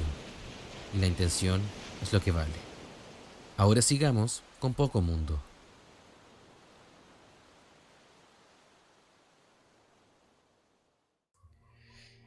Oye, viene entonces con Old Boy. Yo te traje para compartir esta oportunidad, Carlos, una película que es bien distinta, sí, porque responde a, a otro, a otro género, a otra temática, a otro contexto. En realidad es súper distinta, pero como lo dijimos al principio, la gracia para nosotros también es compartirnos lo que, nos gusta y por supuesto que lo que nos gusta eh, en muchas ocasiones eh, son responde a- a- cosas muy distintas. Te quiero hablar de una película, weón, que yo la he visto muchas veces en mi vida. La quise rever de, eh, nuevo antes de, grabar esta entrega para poder tener eh, un recuerdo bien presente de tanto de la película como de lo que la película significa para mí. Aunque en realidad es una weá que no la tengo muy clara por qué. Pero eh, me refiero a la película que se llama The King's Speech. O como fue muy correctamente traducida como El discurso de El Rey. Oye, sí, una de las pocas películas, el- bien traducido el nombre. Impecablemente. En realidad, literal. Sí, totalmente literal. Literal. Esta película es una, una producción británica que es del año 2010. Ah, sí, ¿no sale Hollywood? No. O sea, eh, en su momento fue obviamente parte como de, de todo el medio de Hollywood, pero es una, una producción británica No, en una- realidad. claro, producción británica. Ah, buena. Sí, es un drama que está ambientado en la época previa a la Segunda Guerra Mundial. La Segunda Guerra Mundial que se marca entre los años 39 y 45 eh, del siglo pasado. Uy, hiciste ahí la tarea. No, pero ese conocimiento. Ah, Yo- sí, yo- conocimiento general. Yo igual, yo igual sabía. Yo eso. aprendí muy pocas cosas en historia, weón, respecto a fechas. Pero la, la Segunda Guerra Mundial, claro, como el 39-40 al 45. Sí, pues, y bueno, y esta película eh, agarra, como yo te decía, el periodo de, de los años eh, antes, es decir, de que esta- estaba toda- todavía el ambiente mu- muy tenso con respecto a lo que podía llegar a pasar. Y en, esa- en esos años, en el 35 al 39, es- todavía se hablaba solamente de la Gran Guerra. po. No se hablaba de la Primera Guerra, ¿cachai? Porque no se había tenido una segunda Claro. hasta, ese, hasta ese momento. Esta película es un drama que fue dirigido por Tom Hooper, que es el mismo director de esta película que no sé si tú la viste, yo no por lo menos, de la chica danesa, interpretada por No. eh, Eddie Redmayne, donde el weón creo que, no sé si está basado en una historia real, donde interpreta a él a una, a una persona transgénero. Ah, no, Creo, no, no la he visto. creo, y se la, el la Oscar conozco, sí. Y- Sí, pues, porque él tiene un Oscar, pues. Debe Sí, ser. eh, no, esa. es, es esa película. Y claro, son dos películas súper bien valoradas como en, en- en este medio, en el cine. Pero pensaba yo también que el, el- el mundo del cine es una weá muy loca también a veces, porque este mismo director también es el que dirigió la película del año pasado, Cats. Que yo no la he visto. Ah, Pero ¿en serio eh, tengo, tengo entendido que es una de las weas más horrendas que se han hecho en la historia del cine. por lo, por lo que yo pude entender. Entonces, eh, a mí me, me- me gusta eso cuando pasa cuando hay directores que están metidos en weas que son tan distintas unas de otras respecto a su calidad y respecto a su valoración. Eh, como premisa inicial, bueno, el discurso del rey aborda el proceso que tiene que por el que pasa eh, en lo que se convierte finalmente durante la película en el, en el rey de- del imperio británico, que es Jorge VI, para poder, o sea, que aborda el proceso de cómo el compadre llega a convertirse en rey y qué es lo que significa eso para él.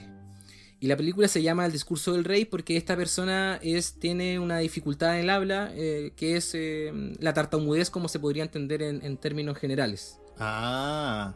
O sea, él, tenía una dificultad entonces con todo el tema de, Sí, de poder dar discursos y ese tipo de cosas, como presencia pública. y con una dificultad con el expresarse a través del lenguaje porque él, eh, comúnmente también él no puede hablar con fluidez, ¿cachai? En, en su diario vivir. Ah, ya, ya. Y la película aborda cómo el compadre lo- eh, re- resuelve eso o intenta mejorar ese aspecto personal eh, mediante una relación terapéutica que él tiene con un, con un profesional de, de este oficio. Y cómo finalmente, obviamente, eh, llega, llega al punto de, de que esto no le genera un problema para lo que significa en su vida. El elenco que compone esta película, bueno, el, el personaje principal, bueno, los principales en realidad es Colin Firth, que es el que interpreta al, al rey en su- la película, aparte cuando él todavía no es rey, sino que es el Du- Duke of York. El, Duke of York. Sí, el segundo hijo de- del rey vigente en ese momento, que era el Jorge V. Está también eh, interpretado, en- está eh, presente en esta película en el elenco Jeffrey Rush, otro también actor, eh, me parece que él es australiano, eh, pero igual de, de habla británica por lo menos. Tremendo actor, pues también, al igual que Colin Firth. Y Sí, po, Elena, eh. Elena Bonham Carter, nunca estábamos muy seguros si su nombre se dice así. Ella que es muy conocida por ser la actriz fetiche de Tim Burton. Eh, que Claro, y su esposa, a- a- inter- claro, es la esposa de, de Tim Burton y que en esta oportunidad interpreta a la esposa de, mm, de Colin Firth, de su personaje. Y también tiene una, una aparición bastante relevante de Guy Pearce, que es el hermano mayor de, en este caso de, de, de Colin Firth. Ah, mira, no sabía que trabajaba Guy Pearce Sí, tiene, un- tiene una, una presencia así no muy latente en toda la película, pero es una presencia súper importante para lo que significa en la historia. Puta, esta película, sabéis que yo la he visto tantas veces porque me pasa una cuestión como muy sensorial en el sentido de que mm, la cinematografía de esta película es una weá muy, muy, muy bonita desde el minuto uno. Y es algo que se mantiene a lo largo de toda la película, que al igual que Old Boy dura un poquito menos de 120 minutos incluyendo lo- los créditos. Qué buena, igual que, bueno, al igual que Old Bolt eh, también, eh, tiene el, mismo tema de, del cuidado de la cinematografía, po. que en realidad cada toma parece como un como un, una- un cuadro o, Sí. o como con esa pero intención. súper distintas unas de otras. Muy, muy, Claro. muy, muy, muy distintas. Y en este, en este caso en particular es algo que para mí, por lo menos, súper atractivo visualmente. Y eso se entrelaza con los tres aspectos por los cuales yo considero que por, por esta película eh, la he visto tantas veces y por la seguramente la voy a seguir viendo también el resto de mi vida. Es que tiene que ver con esa parte visual, con la, con la performance de todo el elenco que yo acabo de mencionar, que bueno, es impecable y con la dinámica que tiene el, el guion que facilita harto a, mi gusto que sea esta experiencia, o sea, que esta experiencia audiovisual se dé de una manera súper, súper envolvente, a pesar de que sea, que, que aborde un tema o- y lo aborde de una forma que, pucha, leyéndolo así en realidad eh, puede que no sea muy interesante, de hecho yo la, la reví en, en la aplicación de HBO y la sinopsis es súper penca. Es como el, el rey Jorge VI tiene un impedimento al habla y tiene que ser ayudado para poder sobresalir. de su- y es como una weá que no dan ganas de ver si es que te la, si es que te la resumen así, pues, weón, ¿cachai? Claro, es, demas- es demasiado general, demasiado. Pero claro, esta, esta- de hecho la, la- la película parte con el compadre dando un discurso eh, en un estadio y el weón no puede hacerlo, ¿cachai? Onda, no, puede, no puede hablar, pues, weón. O sea, habla así como... "Ah, uh, ah, ah, ah". Bueno, la performance de Colin Firth, weón, es, realmente es muy buena porque... Weón, ¿qué onda este loco? ¿Es de verdad es tartamudo, cachai? Porque personifica este impedimento lingüístico, weón, según yo, eh, de, una manera de verdad muy, muy impecable. Muy creíble. Es que igual uno a veces, yo, yo por lo menos me pregunto, estos actores que son tan. eh, se enfocan tanto en sus personajes. Yo imagino que el loco después le debió haber quedado sus tartamudeadas que, que trajo después de haberse metido en el personaje, o no sé, pues, Se supone que no, pues ahí está obviamente la gracia de la calidad de en, en cómo Del enfrentar, claro. claro, pues enfrentar la, la pega, pues weón. La película, como yo digo, parte de esa forma, entonces dan a entender al tiro de que él ha ido buscando ayuda eh, profesional ya desde hace bastante rato y el compadre tiene la toalla tirada con esto, así como ya está guay, yo soy así, nunca la voy a resolver. Hasta que por distintos motivos llega a la consulta de. mm, ¿Cómo se llama? El Logue, el, de apellido del personaje que interpreta Jeffrey Rush. Y ahí estos compadres se empiezan a conocer y a enganchar eh, porque él tiene una dinámica de abordaje terapéutico súper distinta a lo que él conocía, a la experiencia que tenía el Duque de York.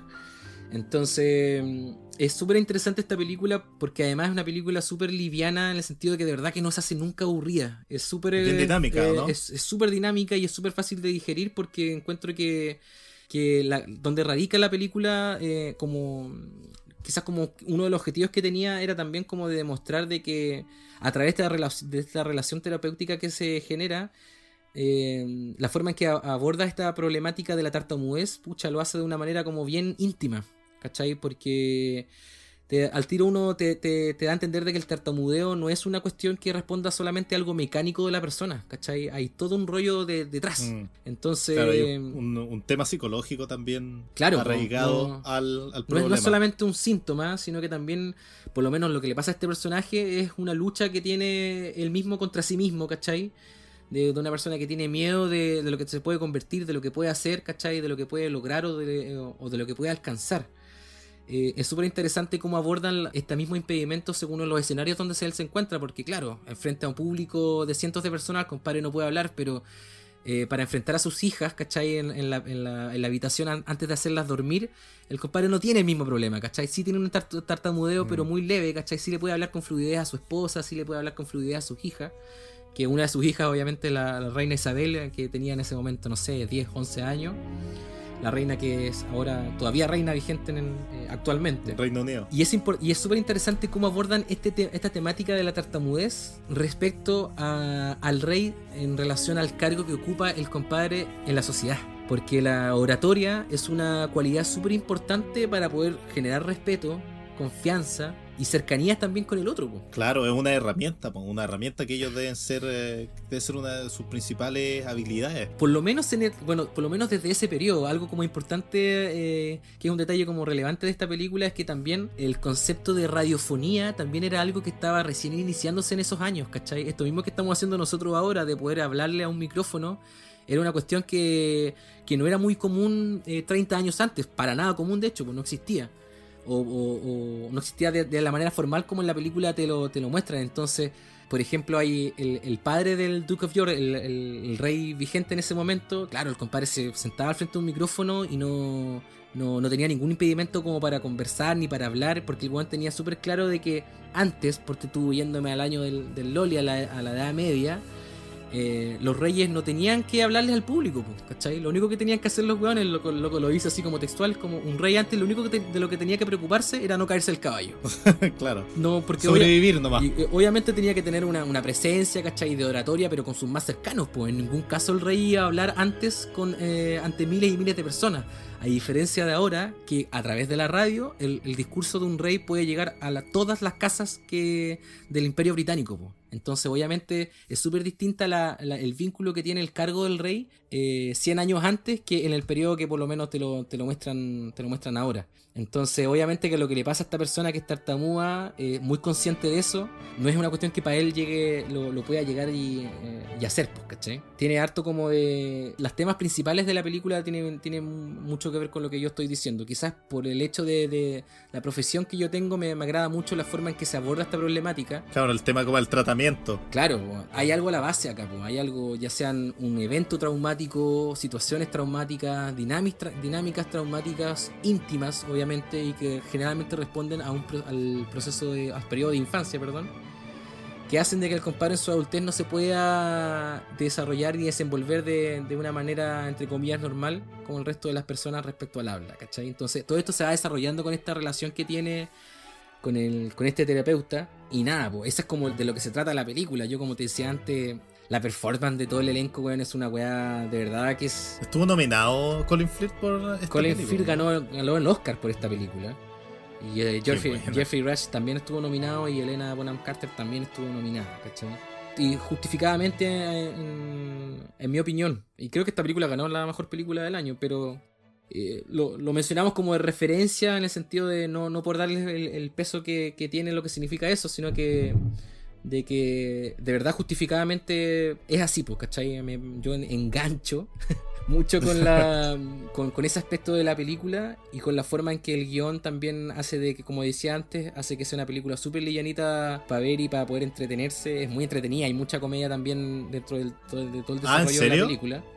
Sí, Qué o sea, comedia en el sentido de que te saca una carcajada o, te sa- o hay muchos momentos afables en la película, ¿cachai? No... No, claro, A porque hay pesar- momentos claro, igual para. A, a pesar de que el entorno y el contexto de la película es muy lúgubre, po. Es un, es un periodo Claro. antes de que inicie la Segunda Guerra Mundial. De hecho, la paleta de colores de la película es eh, gris, negro, blanco, crema, ¿cachai? Y listo, po. Es como que- Claro, son como colores reales. Claro, pues, ¿cachai? Lúgubres. Y, y está también, bueno, toda la, la producción en relación a- al, al diseño de ambiente, de vestuario, en, cuanto a la época, es una weá que es un- una pega súper súper impecable, pues te da de verdad la sensación de estar viendo una película que representa la época que, que, que está representando, ¿cachai? Y Claro, la inmersión es súper importante en este tipo de películas de época. Súper, súper importante. No sé si esto se podría considerar un spoiler en realidad, pero la película se llama El discurso del rey. Yo creo que para cualquier persona podría entender de que obviamente hay unos momentos en la película donde tiene que haber un discurso del rey, por cierto, es como, Claro. es como medio lógico. Yo que no la he visto, me imagino que debe ser como el momento del Viejo, climático de la película. viejo, que yo anoté acá textual, weón. Qué chucha el clímax de esta película, weón. De verdad que es una weá que yo revisito cada cierto tiempo en YouTube. Porque, weón, es una weá que de verdad para los pelos. Yo no tengo ni idea qué es lo que estudiará, en- qué es lo que se estudiará formalmente en la escuela de cine. Pero si en algún ramo que tenga que ver con montaje no den esta, este clímax, esta escena como un ejemplo de cómo hacer un montaje, eh, es porque puta, entonces quizás yo estoy entendiendo todo mal, weón. Porque de verdad, de verdad que es una weá que es hermosa, loco. Es muy, muy. A mí se me paran los pelos, weón, de verdad que cada, ca- cada vez que la veo, porque encuentro que es una weá que está tan, tan bien hecha, weón. En serio, que es como una cuestión como de bien. Esta weá cumple. Cumplió su- su objetivo. Su objetivo completamente.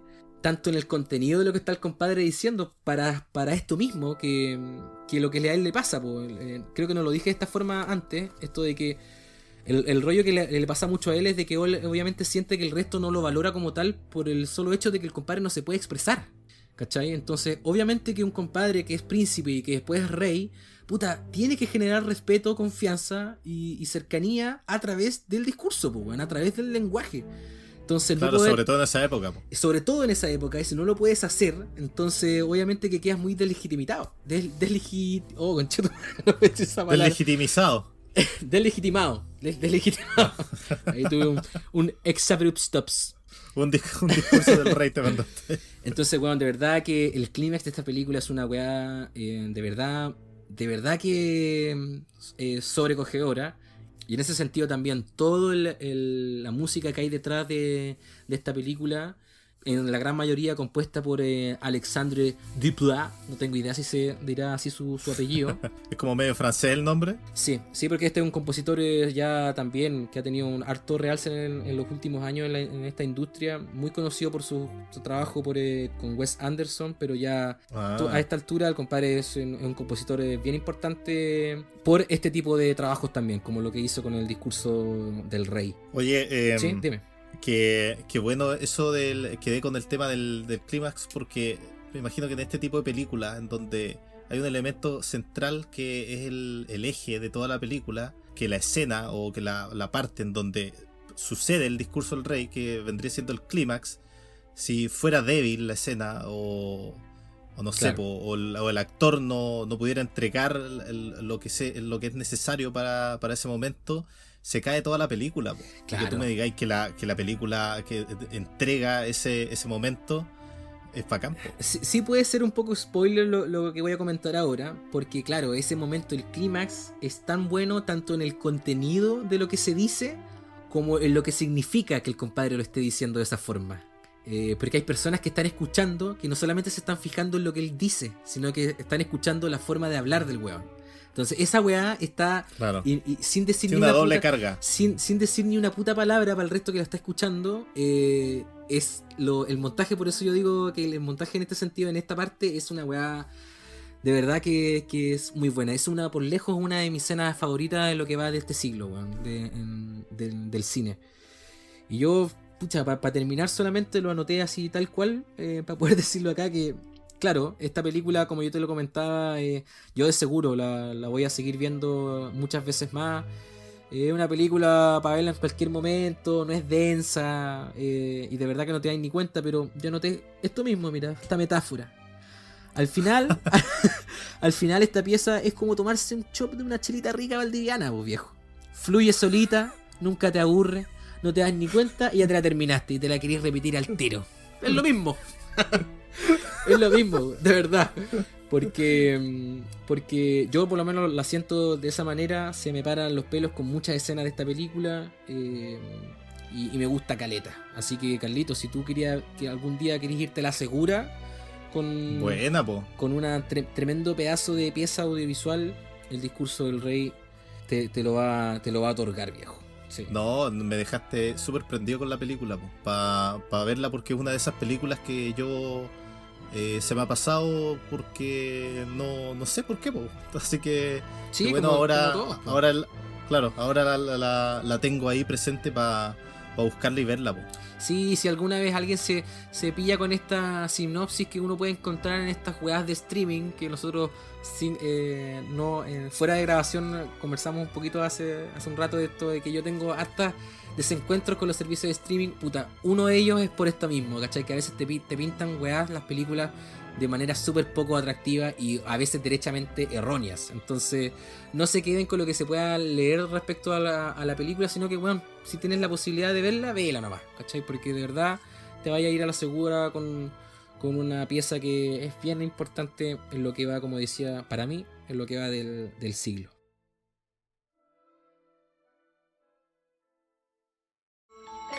Un carrusel de niños, un carrusel de amor, un carrusel de ternura, un carrusel de ilusión.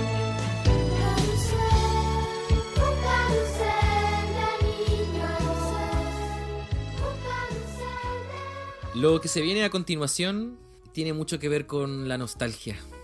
La nostalgia de nuestras experiencias humanas y relacionales.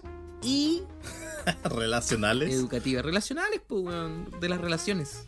Relativo a. sí, lo que pasa es que lo estuvimos conversando en nuestra reunión de pauta y, y consideramos que era pertinente poder dar un contexto un poco más acabado de, de nuestra relación de amistad y de dónde viene, eh, porque creo que lo mencionamos, me parece que lo mencionamos en el capítulo piloto, creo, de que nosotros fuimos... Sí, creo que algo mencionamos. Sí, que, que fuimos nosotros compañeros de, de colegio, no, no de curso, sino de, de colegio. Claro, Sí, tú estás ahí un curso más abajo. claro. O sí. dos. Uno. No, eh, uno nomás, sí, uno. Y tú estabas, eh, podrías haber estado dos cursos más arriba, pero eras repitente. Entonces... Ah, bueno, empezó, pero disculpa que parta, disculpa que parta ahí tirando los palos. inmediatamente los palos. Oye, eh, bueno, sí, pues porque mm, eh, nosotros tenemos varias experiencias que, que compartir en, respecto a nuestra a nuestro desarrollo educativo, porque como partíamos comentando, nosotros somos, nos conocimos como personas eh, siendo compañeros de, de colegio y también habíamos dicho, hemos dicho más de alguna vez que somos los dos valdivianos. Y, y podemos decir el nombre del colegio nomás, por cierto, si igual el problema, si vamos a... No, le pueden, le pueden ir a tirar caca al, colegio. no, no creo, no creo que... Pueden ir a piedrar al colegio. Creo que el colegio ha tenido mayores robándole. problemas, ha tenido mayores problemas que dos exalumnos hablando de él, creo. Así que no, no, no debiese ser un drama. Estamos hablando. No le vayan a tirar caca, por favor. al No, colegio. ¿por qué van a hacer? ¿Quién ha, hecho, ¿Quién ha hecho esa weá, weón? ¿Por qué estáis diciendo eso? Yo estoy diciendo eso porque una vez fui, llegué en la mañana al colegio a las 8.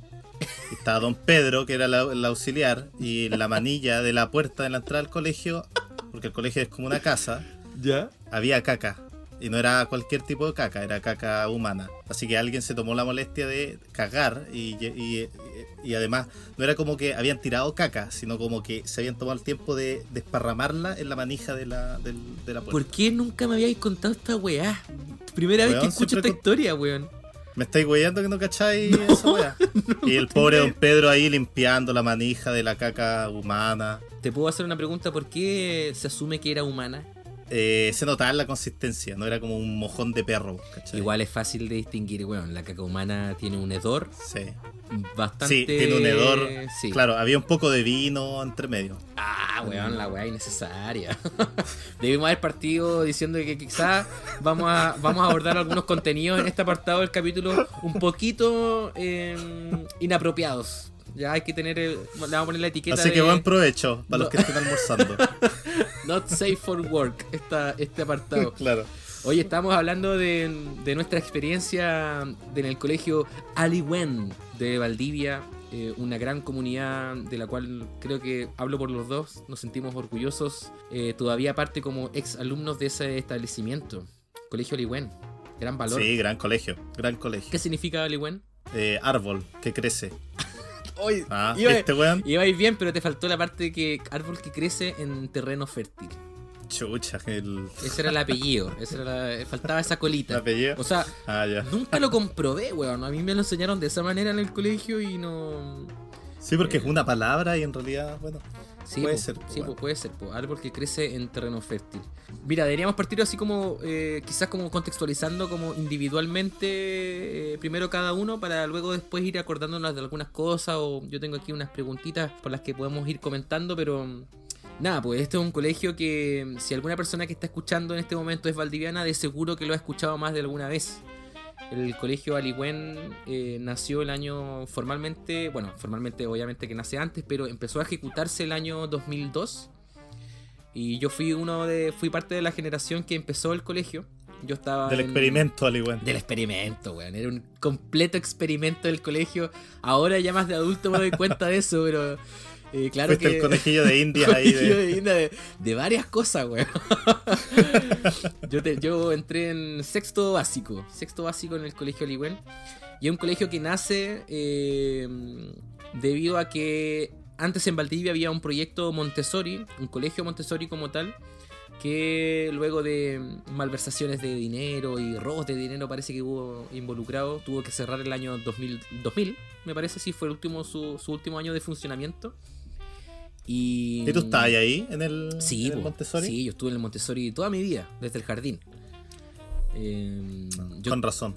eh, yo tuve, o sea, tengo dos hermanos, dos hermanos mayores que ellos también estuvieron en el colegio Montessori, no, no desde niños, pero yo sí, yo de la, de la familia soy el que estoy desde, estuve siempre en el Montessori hasta cuarto básico y después me tocó hacer el, el quinto, quinto básico en un colegio mayormente tradicional, que fue bueno, súper extraño, porque tanto en el Montessori como en el Aligüen, una weá muy. Una, una diferencia muy notoria, o sea, a simple vista, es de que no, no se usa uniforme, no existe el uniforme institucional. Claro, y no te controlan el corte pelo y ese tipo de weas. Nada. Y en cambio, cuando tuve que hacer el quinto básico en el, en el colegio laico Valdivia, no sé, no sé si se llamaba laico en ese momento, pero el colegio El Valdivia, Valdivia. Claro, que también era una escuela particular subvencionada. Eh, claro, pues con uniforme, weón, cantar el himno, decirle tía, tía. Qué bizarro tío. debía haber sido para ti, weón. No, cantar el himno weón, en las ponerme mañanas. corbata, weón, un cabro chico, 10, 11 años con corbata, weón. ¿Qué es esa weá? Te juro que yo no la entiendo, para mí una weá...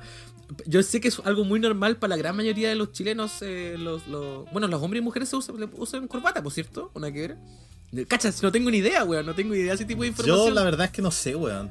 No, sí, parece que las mujeres también han- han- usan corbatas en... en- cuando- en Depende del colegio. Del uniforme del colegio. Bueno, para mí esa weá fue súper extraña, weón. Usar uniforme, cantar el himno nacional, weón. ¿Qué es esa weá? Por suerte lo tuve que hacer solamente una vez, o sea, un año en, en- en mi vida académica de, de tanto de básica como de enseñanza media. Y eso que no teníais que rezar, weón. No, que por no suerte, que rezar. pues, weón. Por suerte no, no- no tuve que rezar. Duró muy poco solamente ese año porque, claro, después el año 2002 ya partió el colegio Orihuén y partió con una cantidad de alumnos, puta, súper chicos. Pues nosotros era, el curso era quinto, sexto, éramos, ¿qué? 11 cabros, 12 cabros, una cuestión así.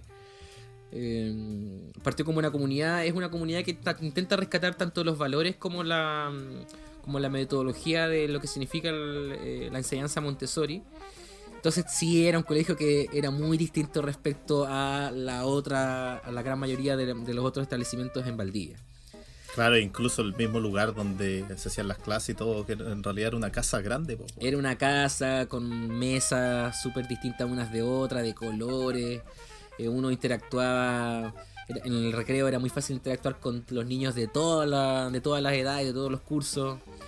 Eh, la forma, la cercanía con los profes también eh, se da de una manera muy distinta y mucho más afable que en una escuela formal. A mí O me sea, costó eh, mucho ese tema, weón.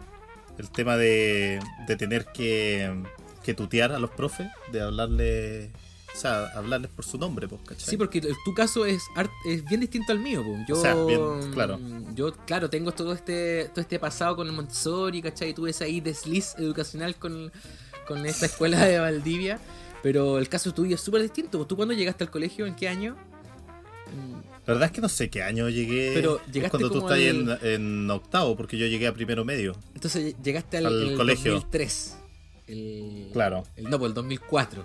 El, el 2004, claro. Y tú venías Sí. de una weá completamente distinta, pues. Claro, yo venía del colegio salesiano de, de Valdivia. po. Colegio católico, solamente hombres. Nos hacían rezar todos los días en la mañana. Eh, habían misas. ¿Cuál? Habían misas, tenían una capilla, pues, y tenías que ir a la capilla de repente y habían misas, de repente estáis en clase y eran sonar las 12 y se paraba la clase y había como eh, un, había que rezar, así como todos rezaban. ¿Tu último año en el Salesiano fue octavo básico? ¿O ah, hiciste primero y repetiste ese primero? ¿Cómo, cómo fue? Eh, repetí primero medio. En, en el Salesiano. Claro, o sea, eh, reprobé primero medio y de ahí Ah, llegué al... A mí me, me denegaron matrícula, eso fue lo que hicieron, po. Así de Porque mal. Fue especialmente penca porque me denegaron la, la matrícula y el de- me había quedado sin colegio, pues, weón. Oye, siempre ha sido un año. rollo para ti esta weá como de las matrículas. Lo podemos abordar en otra, en otra sección en el futuro, pero tú tenías un rollo con la permanencia Con- en, en los la establecimientos educativos, weón. Qué chistoso, weón. Tengo un Oh. problema con lo académico. Tenía un la problema con esas, pero con ese aspecto, ¿ah? Eh, Qué buena. Ya, y, Claro, y ahí te llegué el, castigado. eh, castigado para la Ligüen. Por un montón de cosas y mi mamá conocía a alguien que trabajaba, que hacía clase en el Aliwen, al, Mm. al Coco. Y, eh, y por eso yo llegué ahí a la entrevista ahí en el Aliwen, po. Y ahí me preguntaron si me gustaba cantar o bailar. Y yo así como que no, no me gusta cantar ni bailar. La Mónica me decía, pero si aquí a todos nos gusta cantar y bailar. Te hizo, te hizo una entrevista la directora en ese momento del, del colegio. Claro, en ese momento era la, la Mónica. Y una de las preguntas era esa, si te gusta cantar y bailar. No, no era una de las preguntas, pero ella me explicaba a mí cómo, cómo funcionaba el colegio y qué era lo que hacían, ¿cachai? Ese tipo de cosas. Entendiendo igual que yo venía de un colegio súper diferente, entonces ella me está intentando explicar eh, qué cambiaba el, el colegio, la Liwet. Y tú en tu cabeza, ¿en qué clase de antro me estoy metiendo? Una weá. Claro, yo en mi cabeza, ¿qué es esta weá? Pero. ¿sabéis que siempre fue, a pesar de todo, eh, siempre fue súper positivo porque la verdad es que me cargaba, me cargaba el salesiano, weón. Salesiano, weón. Sí, me cargaba todas este, estas doctrinas católicas obligadas, eh, eran súper desagradables, weón. Oye, eso te iba a preguntar, ¿tú cuándo dejaste de rezar, weón? ¿Te acordáis de eso? Porque en algún momento me imagino que dejaste de rezar derechamente todas las mañanas, pues, weón. ¿Tú decís como en el colegio? Así Sí, como o sea, me- el weón. Claro, haciéndote el weón, porque los obligaban, ¿cierto? Pero tú, me imagino Sí. que más de algún weón así como que hay un punto en que ya deja de rezar nomás, pues, weón. ¿no? Como que se No, queda pero callado, sabes que yo, yo siem- nunca creí en realidad en, en- como en Dios y en toda la weá que te enseñaban ahí. pues. Y Ah. yo lo hacía, pero era como siempre pensando en mi cabeza así como ya, esta weá es una estupidez porque estoy haciendo esta weá. Siempre pagano. Siempre pagando, claro. Es que siempre, no sé, siempre lo asocié como con una weá de como el, el hada de los dientes, weón, el viejo pascuero, eh, la Biblia. Son como cuentos que le entregan a la, a la Ya, gente. pero weón, ¿cómo hacer lo mismo, pues, weón? Bueno, en mi opinión es lo que yo pensaba en ese momento y todavía. po. El hada- Y tú creías en el. Oye, qué raro eso, ¿eh? tú creías en el hada de los dientes, no en el ratoncito, weón, como el resto de los chilenos. Sí, es que un guarén. como- el guarén de los dientes. El ratoncito, pues si el hada de los dientes es como una weá. un- No, los qué parecen ratoncito. Qué ratoncito, guarén. Eso es apropiación cultural. Te estás apropiando de la, de la cultura de los gringos con hada de los dientes, weón. Claro. Y bueno, y ahí tú se te cargaba esta weá del salesiano.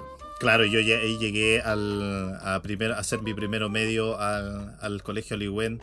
Y ahí resultó la coincidencia también de que habían repetido dos de mis compañeros también en el Salesiano. Y ellos también llegaron eh, al Aliwen sin que nadie se haya puesto de acuerdo ni haya conversado. Yo en realidad no compartía nada con ellos. No, no hablaba casi nada. ¿Eran compañeros de curso? O, o del y éramos compañeros de curso en el Salesiano. po. Pero en el salesiano, ¿cuántos weones eran por curso? Como 40, 40, entre 40 y 45. Y el Por Aliwen, sala. y el Aliwen llegaste a, a un curso de. Llegué a cuántos? ¿Cinco era mi curso? Creo que el- la mayoría de toda media, mi curso siempre fue el más pequeño. po. Éramos como cinco. Nada, por la media diferencia. Incluso, sí, po. La media diferencia, po. ¿Y te acordáis, weón? ¿Te acordáis cómo llegaste al, al primer día? Así como. ¿Te acordáis de esa weá o no? Sí, me, me acuerdo que mm, encontraba que era la raja de que yo pudiera parar y hacerme como un té o una weá así, ¿cachai? Onda que tuviera como ese tipo de libertades de... Y además encontraba que todos los profes eran la raja, pues, weón. Porque en el- era muy... Era un contraste súper grande en cómo funcionaban los profes en, en, en el Salesiano, porque habían algunos que eran buena onda, que eran bien simpáticos, y otros que eran detestables, incluso, incluso daban miedo, Claro. eran medios violentos en su actuar. Igual se entiende porque estáis tratando con un montón de pendejos de, de que están en una edad de donde no pescan nada. po. Claro, sí. Oye, te voy a sacar un dato. Una, un- una cuestión que me, que me di cuenta creo que el año pasado. Pero tanto tú como yo ahora tenemos la edad de la gran mayoría de los profesores del, del colegio Ligüen en esa época. ¿Cómo que Oye, ¿en serio? Sí, pues, weón. Tú teniste 30, bueno, tenés 32 años, como lo dijimos al principio del- Claro. de este capítulo. Yo tengo 30. Y sí, pues, la gran mayoría de los profes tenían ese más o menos ese rango etario. El más viejo creo que era el profe de arte, el Belcha. Y, y la Solamente en edad, porque en espíritu. en edad, claro, estamos hablando de, de- de la edad. Pero es loco pensarlo porque mm, yo miro para atrás y digo, o sea, me veo ahora a mí mismo y digo, chuta, ¿sabes que Yo no sé si sería capaz. Obviamente yo no soy peda- pedagogo, ¿cachai? Pero yo no sé si sería capaz de embarcarme en un proyecto como este y enfrentarme, a- aunque sean pocos niños por sala y todo, igual eh, implica una responsabilidad no menor, pues. Porque en el colegio eh, yo también tengo entendido que en, claro, en, escuelas como el Salesiano no es tan así, pero nosotros nos sacaban para todos lados en Valdivia, pues, para el cine, para allá, para ir al parque no sé cuánto y qué sé yo. Y son responsabilidades que a mí me costaría caleta de asumir. Incluso te lo estoy diciendo yo, que igual trabajo en el ambiente de infancia. Claro, tú igual Eh, tenés contacto con niños, po, pero no vas Claro, como po, a pero- cargo de salidas. Claro, pues muy, muy, muy poco, ¿cachai? Muy de- en cambio, los profesores, estar ahí, como tú decís, en una casa, estar ahí controlando el comportamiento de los cabros, es- igual es, es loco pensarlo como, como te lo estoy diciendo, po, porque, como te digo, lo repito, tenían la misma edad que nosotros tenemos ahora. ¿Cachai? La gran mayoría de los profes. Sí, pues. Oye, bueno, y ya, bacán, eh, pudimos explicar un poco como lo- las experiencias individuales de, de cada uno. Y mm, podríamos dar- darle un poco el pie a, a- a esto de que nosotros, como yo decía, nos conocimos en, en el colegio, obviamente cuando tú llegaste, ¿cachai? Pero nunca fuimos amigos, pues, weón. Nunca fuimos Claro, amigos nosotros en, en- en- durante todo el, En toda periodo- media. En toda la media. Es más, yo te consideraba mi enemigo, pues, weón. Mi enemigo personal. no, la no, antagonista. no, no enemigo, pero no me caíais bien, po, weón. O sea, y- era una weá muy estúpida, muy pendeja. Eh, Claro, en porque- súper pendejos los Súper dos, pendeja, po, weón. O sea, como que nos caíamos re mal. Y yo como que pe- te pelaba a ti y a, y a estos otros compañeros que tú decías que habían llegado con, contigo. Así como estos weones, weón, que vienen a puro wear acá, a cambiar la onda del colegio y la weá. Y no sé si tú alguna vez te, te- te he comentado que mm, yo te, te- te- te teníamos un sobrenombre con, con mis amigos. Qué sobrenombre, weón. Oye, pero mira, mira la weá infantil e inocente, weón. Porque, eh, claro, había otro amigo eh, que, o sea, tú llegaste junto a, un, otro amigo que era el Punky en ese momento. Entonces, que para mí compartían, para mí ustedes dos eran la misma weá. no había ninguna diferencia. Entonces, dentro de mi cabeza dije, es que me da paja andar diciéndole el nombre a estos dos weones. Inventémosle, fusionémoslo y digámosles Carly. Y nos reíamos de esa weá así como, oh, bueno, oye, y el Carly. Yo no te había contado esa weá. Nunca me habíais contado esa weá. Pero Oye, ¿cachai la. ¿cachai la inocencia? ¿Cachai la inocencia en todo caso, weón? Porque yo sé que tú a esa altura, ya primero, segundo medio, estás ahí ya adelantándote el copetín, ¿cachai? El hueveo y la jarana, mientras que yo, por mi lado, con mi grupo de amigos, nuestra gran rebeldía era como hacer eh, pitanzas, weón. Esa era, era nuestra máxima, Claro, pues, weón. nuestra Ustedes máxima tra- otra. travesura. Es que tenían toda esa, esa educación que, que ya traían del Montessori, era de, de esa onda, pues, weón. Claro, éramos cabros sanos. Sí, mira, digámoslo así. Eran cabros sanos. Pues se, se había entendido en un principio cuando, cuando llegaste tú con, con, lo- con otras gentes también, otras personas que nos hemos nombrado.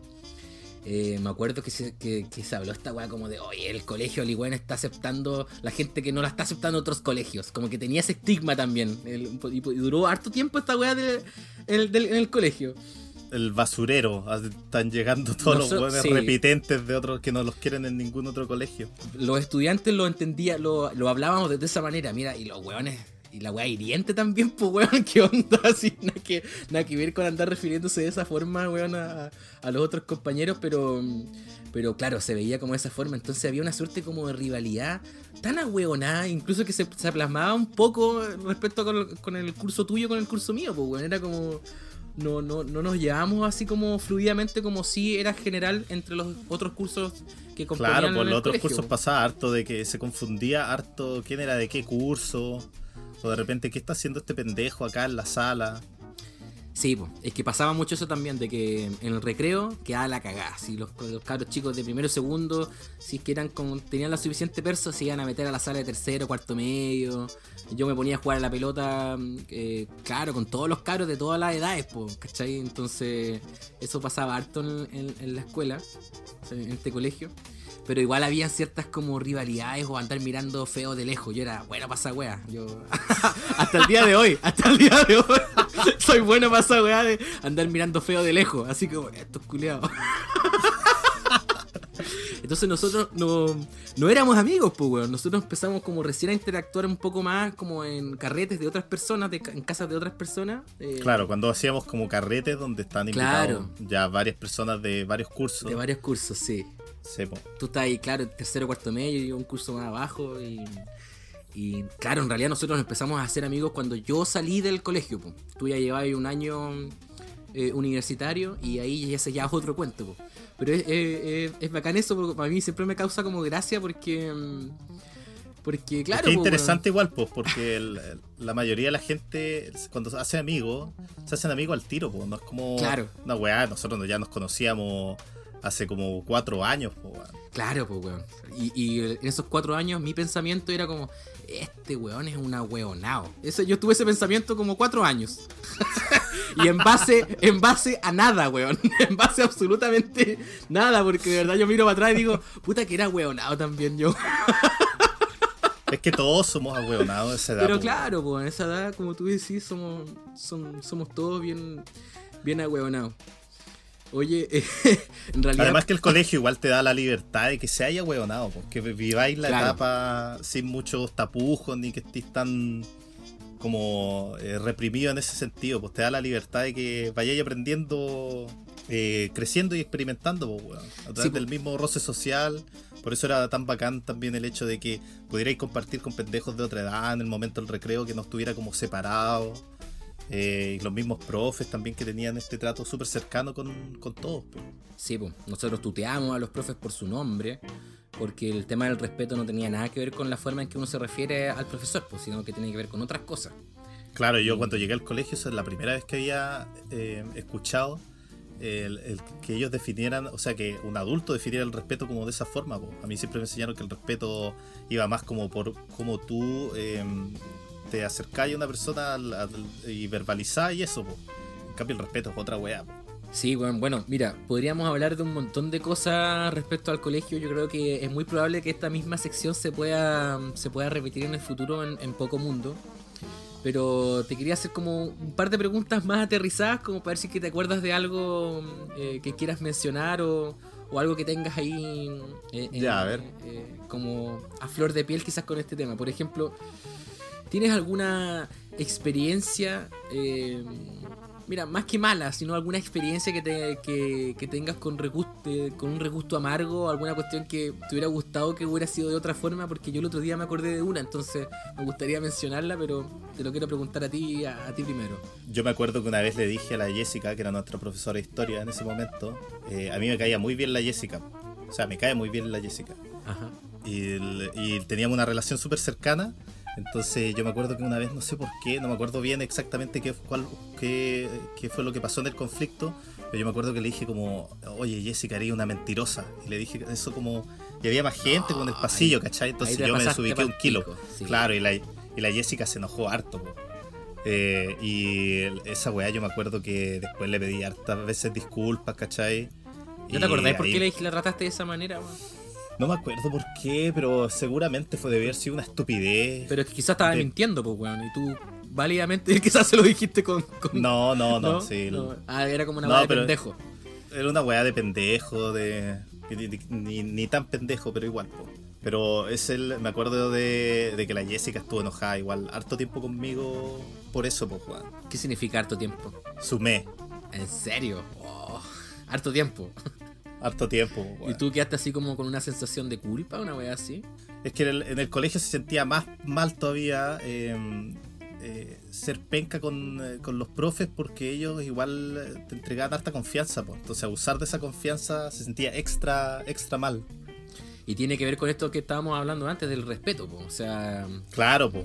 ahí es una, ahí sí que obviamente no estáis siendo respetuoso con la figura que, que del profesor que puta, es la que te está enseñando en el día a día, po. Tratarlo de mentiroso. No, ahí te fuiste en la volada, weón, igual. Yo nunca fui así de respetuoso con un profesor, creo, creo, a ver, no sé si estoy, estoy tratando de pensar, pero. Ah, yo creo que sí, Pablito. No, pero ¿Por cómo eres tú? ¿Por cómo eres tú? Yo creo que sí, weón. Oye, weón, sí, sí, a mí, a mí me pasan unas weas que yo de repente me pongo a escarbar en mi en mis recuerdos de como estudiante. Yo era bien ahueonado también. En muchas cosas, weón, pero... Ya, pero eso los podemos hablar en otro... en otro- Ya, eso es como algún recuerdo entonces que tú tenés como patente de, de alguna experiencia Claro, regusto de yo cagándola, Cagándola mal. cagándola mal con un profe, claro. Es que sabéis que el otro día, el otro día me fui en un rollo de, del tema de las groserías. De que yo siempre he sido. Siempre he sido una persona con un lenguaje bastante soez, desde que tengo memoria. Porque, no sé, me gusta usarlas, me gusta. Siempre me ha gustado decir groserías, como que siento que hay una, una cuestión con el descargo individual a través del lenguaje que a través de la grosería funciona caleta. Y no porque Sí, haya po. tenido un ejemplo así como de, ay, este niño quizás qué cosas vio. Puta, mi papá y mi mamá eran personas groseras, pero no eran unas personas en ningún caso que estuvieran con la chuchada limpia 24-7, ¿cachai? No. Pero no sé, pues yo siempre fui grosero. Entonces me acuerdo una vez que yo estaba, me, me subí al, furgón escolar para irme para mi casa, el furgón de Víctor, que también es otro tema que quizás podríamos haber, hablar en otro, otra oportunidad. Entonces, eh, claro, yo, otra cualidad mía es que yo tengo una, una voz, un tono de voz y una intensidad en el volumen de mi voz que eh, es difícil que pase desapercibido. Claro, tú eres, tenías el volumen alto. Entonces, como el colegio era chiquitito, en, ese, en esa época, puta, si yo me reía o gritaba, weón, de verdad que se escuchaba en muchas partes. Entonces, claro, cuando gritaba groserías, puta, todo el mundo se enteraba, pues, weón, y obviamente no estaba bien visto. pues. Entonces, una vez yo estaba en, el- en este furgón y se, y se iba a subir una profesora al furgón, como que, que el furgón iba a aprovechar de tirar a la, a la profesora como para su casa, ¿cachai? Para llevarla para su casa. Entonces yo estaba adelante, en la parte de adelante, al lado del conductor, y la profe me ve y me dice, ah, el niño grosero. Weón. Esa weá me hizo tan mal, culiao. Esa weá me hizo, me hizo... Weón, me acuerdo que me- no le dije nada, obviamente, y me, me fui para adentro y, y ahí quedé, pues, weón. ¿Y cuántos años tenías ahí, ahí, weón? Era un ¿Qué- cabro chico, weón, tenía como 10 años, no, pues tenía, de haber tenido 11, 12 años. Y el otro día me puse a pensar, puta la weá inapropiada que hizo esa profesora, weón, ¿cómo le dice esa weá al un cabro chico que el máximo error que tenía era decir groserías, weón? Me- me- Depende del calibre de la grosería que dijiste, po. me- no, no, no, yo siempre groserías convencionales. Eh, weón, mierda, conche tu madre. Esa. No, no andar con el. No andar con el pico para allá, ni la zorra, ni la weá, no. Ya, pero conche tu madre igual. Pero conche tu es madre es parte de. Conche tu madre es una palabra que podría estar en el escudo nacional, pues weón. Sí, igual es una weá aceptada. Pero me dijo esa weá, weón, y me acuerdo que me hizo sentir tan mal, culiado. ¿Y para qué vamos a entrar en nombres, pues, weón? No, ¿Para qué vamos a entrar en nombres de los Claro. profesores? Sí, ¿pa' qué, po? No es la idea, pues, weón.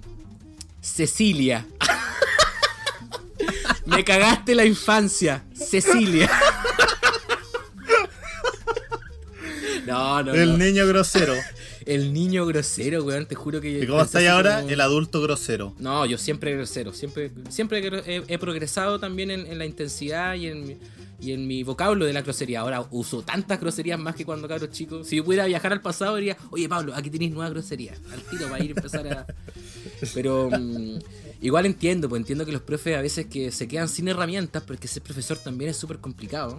Eh, y hay veces Y que además que se queden, weón. Claro, que, que se deben quedar sin herramientas como para poder eh, decirle a un niño, weón, deja de decir groserías, ¿cachai? Porque está mal. Pero me acuerdo que esa, vez me sentí mal, weón. Me, sentí, me sentí mal y, y me acuerdo ahora y, claro, me río. Pero me acuerdo que me fui callado el resto del viaje, o sea, todo ese viaje, pues, weón, en el furgón escolar, pues, weón, y ahí quedé. Hoy Ese- quedaste ahí marcando ocupado con la, con la Pero- parada de carro. por una parada de carro, sí. Pero eh, yo creo que yo personalmente hice sentir mucho más mal a la gente en el colegio que la gente hacia mí. Así que eh, lo- igual lo, lo, lo abordo ahora como que había que nivelar ciertas cosas. Así que Claro, todo esto antes de que existiera este concepto de bullying como... sí, no, pues bullying nunca se habló. En, en nuestra época, Claro. siendo estudiante, no existía esa weá del, del, del bullying. ¿no? Y eso que yo era terrible bueno para el bullying. Y me hicieron también bullying a mí también, ¿cachai? Eh, En especial en ese año que tuve en, en la Colegio Valdivia, que también podríamos hablarlo en otra oportunidad. Oye, em, ya, buena, bacán. Buena, buena, buenos recuerdos salieron. Podríamos hacer solamente para terminar este apartado también algo que era muy fácil de identificar en este colegio. Era las características de los grupos humanos formalmente establecidos, o sea, los cursos. ¿Cómo podrías tú definir tu curso, Carlos, weón? Como tu curso culiado igual era bien ahueonado. Ay, levantaste tu, su definición. ¡Oh! Volví como que Propia. retroce- retrocedí 15 Retrocediste. años. retrocedí 15 años, weón. El niño grosero volvió. Ahí habló el niño grosero. ¿Cómo podrías definir tu curso? No, mi curso, mi curso era el, yo creo que el curso más flojo del, del colegio. Y el, es que el- yo creo que hablar de rebeldía implica, no sé, como que hay algo más eh, como de fondo, porque te estáis rebelando por algo, no sé, por, por alguna weá que vale la pena rebelarse acá. No, era como rebeldía por flojera. Una Esto era weá- desidia completamente, así era pura Sí. flojera. Pura flojera, acá, el, weón, gente durmiendo, éramos cinco weones y uno de los cinco estaba durmiendo encima de la mesa. Entonces era como, weón. Los profes, me imagino los profes haciéndole clase a ustedes, weón, sí, de verdad. Hubieron que- reuniones de apoderados en, en específico eh, para hablar del, del curso, o sea, reuniones de los profe- entre los profesores, porque el, el curso era muy flojo, era muy penca, weón, era muy malo. Académicamente eran muy buenos cabros. Y ni siquiera eran buenos cabros, weón. Oye, siento que estoy. Siento que de verdad estoy retrocediendo como 15 años, como que estoy rememorando. Resalta todo tu, tu rencor a mi curso. De, weón, no estamos juntos en este momento, pero te estoy mirando feo, weón, de lejos. Así como. De feo de reojo. oh, qué chistoso. ¿Y ustedes tenían presidente de curso también? ¿O presidenta? Sí, teníamos como delegados. Teníamos dos delegados. Eran cinco weones y todos tenían un cargo. Claro, no, pero no. Esa weá de qué servía, no servía nada. Es que el curso Los de delegados. ¿Para qué, po, weón? No, ¿para qué, po, weón? Es que en, grupo- en grupos se humanos más grandes, eh, sí, pues igual, Mm. es, eh, igual tiene cierta influencia, pero ustedes eran grupos muy chiquititos, weón. Esa era como la característica principal que, que tenían ustedes entonces, Sí, flo- flojera. la flojera. Y, se- y se transmitía bien, ¿ah? Yo de lejos, de lejos tenía esa percepción. Igual por mi curso pasó harta gente, po. Sí, Pero bueno, como decís tú, ahí da para largo en realidad. Da pa' Pasó largo en realidad. gente. Pasó Sí. harto especimen. tú incluido, ¿ah? Es bueno que a esta altura de la vida uno también asuma su, su rol. Sí, po. No, yo era el más normal de todos. Oye, para mí esa pregunta es como bien extraña, como el tema de los cursos, porque el mío, quizás, no sé qué opinión tenías tú, porque a mí me cuesta como etiquetar a mi curso. Yo no tenía ninguna opinión de tu curso ni de ti, weón. Nada. Culeado pesado, weón. El weón que nos hacía la L nomás, era como, chao, estos weones no existen. Mi curso era más grande, pues, era. mm, Siempre era. Sí, pues era más grande. Fluctuábamos entre, no sé, 12, 15 Para mí era el. Pablo y su séquito. Ya. ¿A dónde, weón? Y su séquito de, de seguidores. El Pablo y los ahueonados. No, mi curso era muy, era muy misceláneo porque habían muchas personalidades eh, muy distintas unas de otras, muchos desempeños Sí. académicos bien distintos unos de otros, intereses súper distintos unos de otros, como que era una mezcolanza más o menos. El año que llegaste tú también fue el año que llegaron varias personas al colegio, el tercer año de funcionamiento. Y llegaron también, llegó también gente a, a- al curso de nosotros, porque tuvo nuestra amiga en común, la Cami, también, que venía de una experiencia educativa completamente distinta. Entonces, Claro. también para ella fue como un, un proceso, obviamente, de adaptarse al curso. sí. Eh, gente que también venía de, de otros lados, ¿cachai? No necesariamente de Valdivia. Nosotros tuvimos un harto tiempo a un estudiante sueco de intercambio, ¿cachai? ¿Verdad en realidad, que tenían un sí, sueco? Se me había olvidado. Pero ese era tu curso entonces. Yo Era pensé mi que era del curso de, de la Jenny. Que ese era el curso. No, porque. Uno más eh, abajo. Uno no. más abajo que el, que, que el mío. No, pero es que ellos también parece que recibieron a otra gente de otro de otros lugares, no me acuerdo, weón, en realidad. Claro, pues, weón, en realidad muchos personajes también eh, pasaron por el curso mío. Yo creo que de verdad sería como quizás una, una- si se pudiera hacer una etiqueta, era un curso bien, una mezcolanza bien extraña, así como de, de todo tipo. Y No sé si había liderazgo, porque yo en realidad mi, mi liderazgo siempre ha tenido que ver con el tema de estar hueveando, ¿cachai? Como estar echando la talla, estar tratando de hacer el comentario sarcástico, ¿cachai? No, como Ah, el más- florerito, florerito el- de mesa. el florerito, pero dentro de mi círculo, ¿cachai? Como no. Como soy yo en realidad también, weón. No, no florerito con el resto que no conozco, ¿cachai? Como- a eso me refiero. Pero claro, pues éramos. est- Habían, bueno, habían muy buenos estudiantes académicamente, ¿cachai? Em, que no era mi caso. A mí, a mí siempre me intentaron como eh, encasillar entre los buenos estudiantes cuando yo estoy súper consciente que dejé de desempeñarme así la raja, creo que en séptimo básico. De séptimo para arriba, mi weá fue siempre ahí lo máximo el 6, así como lo máximo. Pero a mí siempre me decían como, no, Pablo, si tú eres bueno, Pablo, tú eres inteligente. Pero no había un ramo al que le pegara ahí así como harto. No, no se fuera- le que te salía iba ninguno. No, en ninguno. No, no. O sea, ponte ¿Química? tú- No, bueno, no, yo quedé porque- repitiendo por, por, por química, po. Química En- y en física en el, en el salesiano. Eh, repetí porque en esos ramos saqué como un 3.8, un 3.9. No, no, tú eras porro, pues, weón. No, yo no era porro. No, no. No era, no era bueno para el rojo. Quizás en cuarto medio me, me las tiré un poco más, pero puta, ¿quién no se las tira en cuarto medio, pues, weón?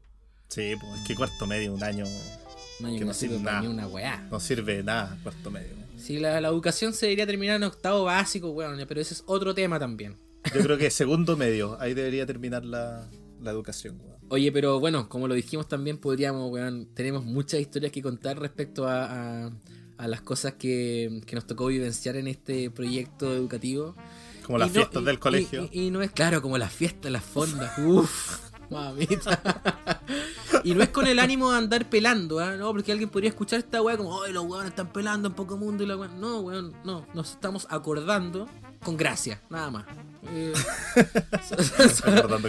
Solamente mm, la, la idea es eh, rememorar, es bueno rememo- rememorar este tipo de cosas. A mí me, yo soy bueno para la nostalgia, entonces mm, me, me queda con un regusto muy, muy positivo después de esta conversación, Carlito. No sé si queréis mencionar alguna otra cosa antes de ya ir finalizando. Yo creo que igual la, intención de también hablar un poco del colegio, sí, es nostalgia, pero a mí yo encuentro que el colegio en me hizo súper bien como persona, pues en el momento que yo llegué y terminé mi estudio, eh, yo después lo veía incluso en, en la misma, los compañeros que yo tenía en la universidad, de que eran súper pollos, pues salían del colegio y como que no, no sé, la forma en la que interactúan con adultos o con, o con personas de menos edad, ¿cachai? Era se notaba que ahí les faltaba ese roce social que yo encuentro que el colegio me entregó todo ese tipo de experiencias, porque a mí me faltan harto y, y por ese sentido y en ese lado eh, yo estoy súper agradecido del colegio. Oye, bueno, pensé que iba a dar un discurso tan bonito, bueno, yo no, no preparé nada. No, no, yo puedo decir que a mí me gustó, bueno, eso. no, sí, sí. Y hemos eh, sido súper ingratos con el colegio porque no hemos ido nunca más, weón. Bueno, pero weón, si la vida avanza, weón. Tampoco es bueno tener nostalgia, pero tampoco significa que nos vamos a quedar estancados en una weá. La vida avanza y ah, estoy tratando de argumentar alguna cosa como para no, sen- pa no sentirme para no sentirme ingrato, weón. Pero sí, es verdad lo que tú dices. Sería genial poder encontrarnos con la comunidad nuevamente. Quizás, quién sabe, a través de este mismo proyecto. Nunca se sabe. Poco Nunca mundo, sabe, poco mundo puede, puede estar para este tipo de cosas también.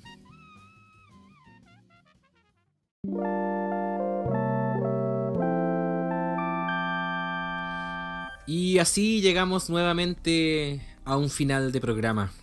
Luego de muchas risas, tenemos que empezar a despedirnos, Carlos. ¿Qué te reís, weón?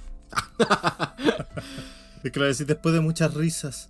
sí, como que lo dije. Tristemente. Sí, es que, es que a mí me gusta reírme, weón. Entonces cuando sé que ya me voy a dejar de reír, como... Ah, claro. mm, Ya. Como que cuando se acaba el carrete es como ya Sí. hay que irse. Ah, mm, ah. Sí, pero bueno, eh, estuvo bien interesante el capítulo de hoy. Abordamos muchas cosas muy diversas entre sí.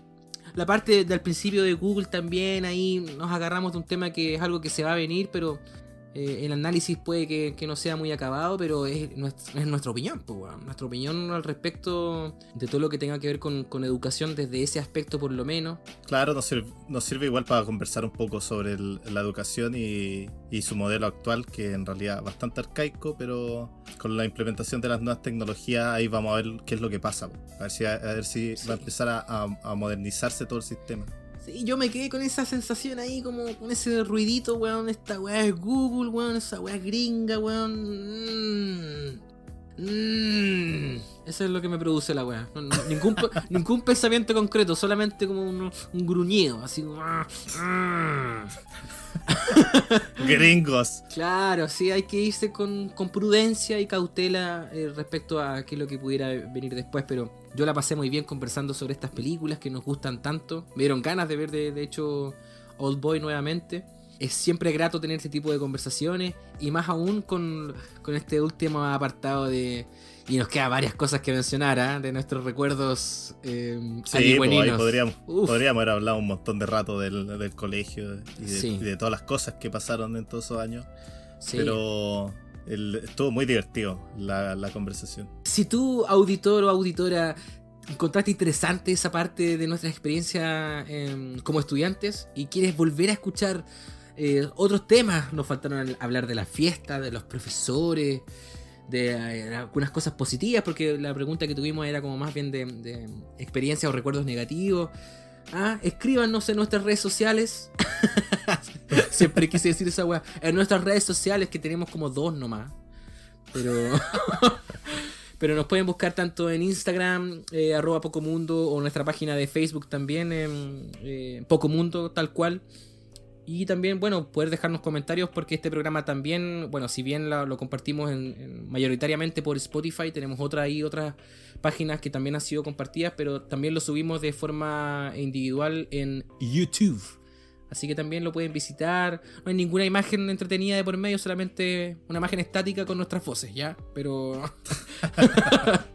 Pero igual está disponible. Yo le quiero dar las gracias, Carlos. Eh, no lo hicimos el capítulo pasado, me arrepiento. De no darle las gracias a, a ti. A ti. ¿A mí? No, no a ti, weón. A la persona que. a la persona que está escuchando. Por llegar a este punto del programa. Porque, puta, no tengo idea qué es lo que probablemente estén haciendo mientras escuchen el programa. Pueden que estén trabajando. Pueden que estén iniciando la jornada del día. Pueden que la estén terminando. Pueden que estén cocinando. O pueden que estén haciendo otras cosas. No, no me imagino como otras actividades, no las quiero decir en realidad, pero mm, la cosa es que es muy importante para nosotros saber de que tú llegaste a esta parte del programa, porque significa que hay algún tipo de, de afiliación que sientes eh, por lo que estamos conversando y yo lo agradezco, lo agradezco de corazón. Así que muchas gracias eh, por eso. Eso nomás quería decir. ¿Hay algún mensaje con el que te quiera... Qué bonito, weón. Sí, no, es, es que no se me ocurrieron como otras palabras, pero gracias nomás, pues es importante ser agradecido en la vida. No, y sobre todo que, el- que la, o ahora uno de los recursos más importantes es el tiempo, porque alguien le dedique tiempo a escucharnos, eh, yo igual lo agradezco harto. Igual la, la idea también del, del ejercicio, a pesar de que parte de la base de que es algo que los dos queremos hacer, también la idea es poder compartir un poco con nuestra experiencia y lo que vamos aprendiendo con el, con el resto de gente. Y generar este espacio también, lo hemos repetido tantas veces y lo vamos a repetir. Generar este espacio de distensión, de, de poder eh, hacer un aporte en, en toda la turbulencia que por la que estamos pasando hoy por hoy, en especial por una temática tan importante para todos los chilenos y chilenas, que es como el plebiscito que se avecina para el 25 de octubre, donde independiente de quizás las aprensiones que pudiera tener cada uno de nosotros respecto al plebiscito como tal, igual es una oportunidad que se nos otorga para poder dar una opinión respecto a si queremos continuar con la constitución que tenemos vigente hoy por hoy o no. Es importante poder eh, estudiar sobre esos temas, eh, poder, in- inmiscuirse con eso, pero al mismo tiempo también es importante despejarse de repente y escuchar quizás contenidos más ligeros como el mismo que nosotros entregamos en este programa. Pues, bueno. Sí, po. es importante también eh, dentro de, de todo lo que conlleva la vida cotidiana encontrar momentos en donde uno pueda distenderse. Sí, y bueno, y hacemos el mensaje de nuevo, ¿ah? Eh, Valdivia, la región de los ríos como tal, nos lo está pasando muy bien con el tema de la contingencia, así que por favor, no sean hueones, ¿ya? Guárdense, guárdense, weón. Claro, a cuidarse, a mantener cuidarse, distancia. por favor, no andar con la weá alcohol. carretito, weón. Si llevamos tantos meses que podemos, ya siento que a esta altura uno se acomoda la weá y podemos extenderlo más todavía. Entonces, depende mucho también, tanto, tanto como para este proceso que yo mencionaba de plebiscito, como para nuestras vidas. Es importante que nos sigamos cuidando, así que en Valdiviano y toda la gente de la, de la región de los ríos, puta, pórtense bien, pues, weón. Pórtense bien con la weá, ¿ya? Y cuidado ahí al, al votar, po. ser respetuoso del espacio ajeno y mantener las precauciones necesarias nomás. po. Sí. Para que no, no empeore más este, este es el tema del, del coronavirus por las mismas votaciones. Sí, bueno, y solo quizás mencionar como un pequeño adelanto que ya estamos preparando un... un- ¿Qué fue eso, weón? No sé, ¿qué, qué fue qué cosa? weón? Escuché, lo- lo- no, no- yo no escuché un fantasma, escuché una, una imitación de mierda. Octubre es el mes mundialmente conocido por los temas escabrosos que se pueden abordar. Eh, no por Halloween, ¿ah? porque Halloween es una weá gringa que no, no necesariamente por Halloween, sino también por... eh, porque en realidad en este mes surge tanto en la cultura pop, ya, ya en el 2020 es una weá casi mundial, que se le da realce a todas las temáticas que tengan que ver con, con esa imitación de mierda que acabas tú, Carlos, de hacer. No sé de qué estáis hablando. No sé qué estáis hablando. ¿Escuchaste algo? Pero nada, se viene algo ahí, se viene algo ahí. Y lo bueno es que ya le estamos agarrando un poco más de fluidez a esto, a este ejercicio. Así que nada, gracias nuevamente por escuchar. Como, como dije, hay que ser agradecido, no como los cuicos culiados. Eso. ah, no, nos tenemos que despedir así como chao, chao. No, pues así que con los cuicos culiados, chao. Ah, listo, ya. Chao entonces.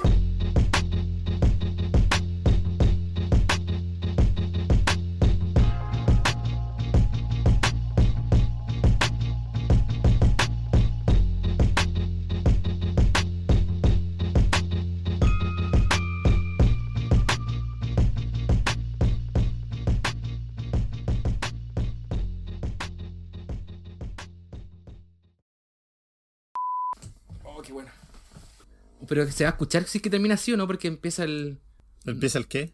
Ah, la música, no como los cuicos culiados. Pa. No, y ahí quedó espacio para la música. No, pero no, no te alcanzaste a despedir. Bueno, ya, filo, da lo mismo. Es que tienes que despedirte, pues, weón. ¿Por qué me tengo que despedir? Estás culiado, weón. Despídete de la gente, de las 40 personas que nos escuchan, weón. Me carga la gente, me carga la gente. Ya, esta misma weá la voy a poner después de la música. ya, weón, cor- cortemos esta weá. Ya, uno, dos, tres.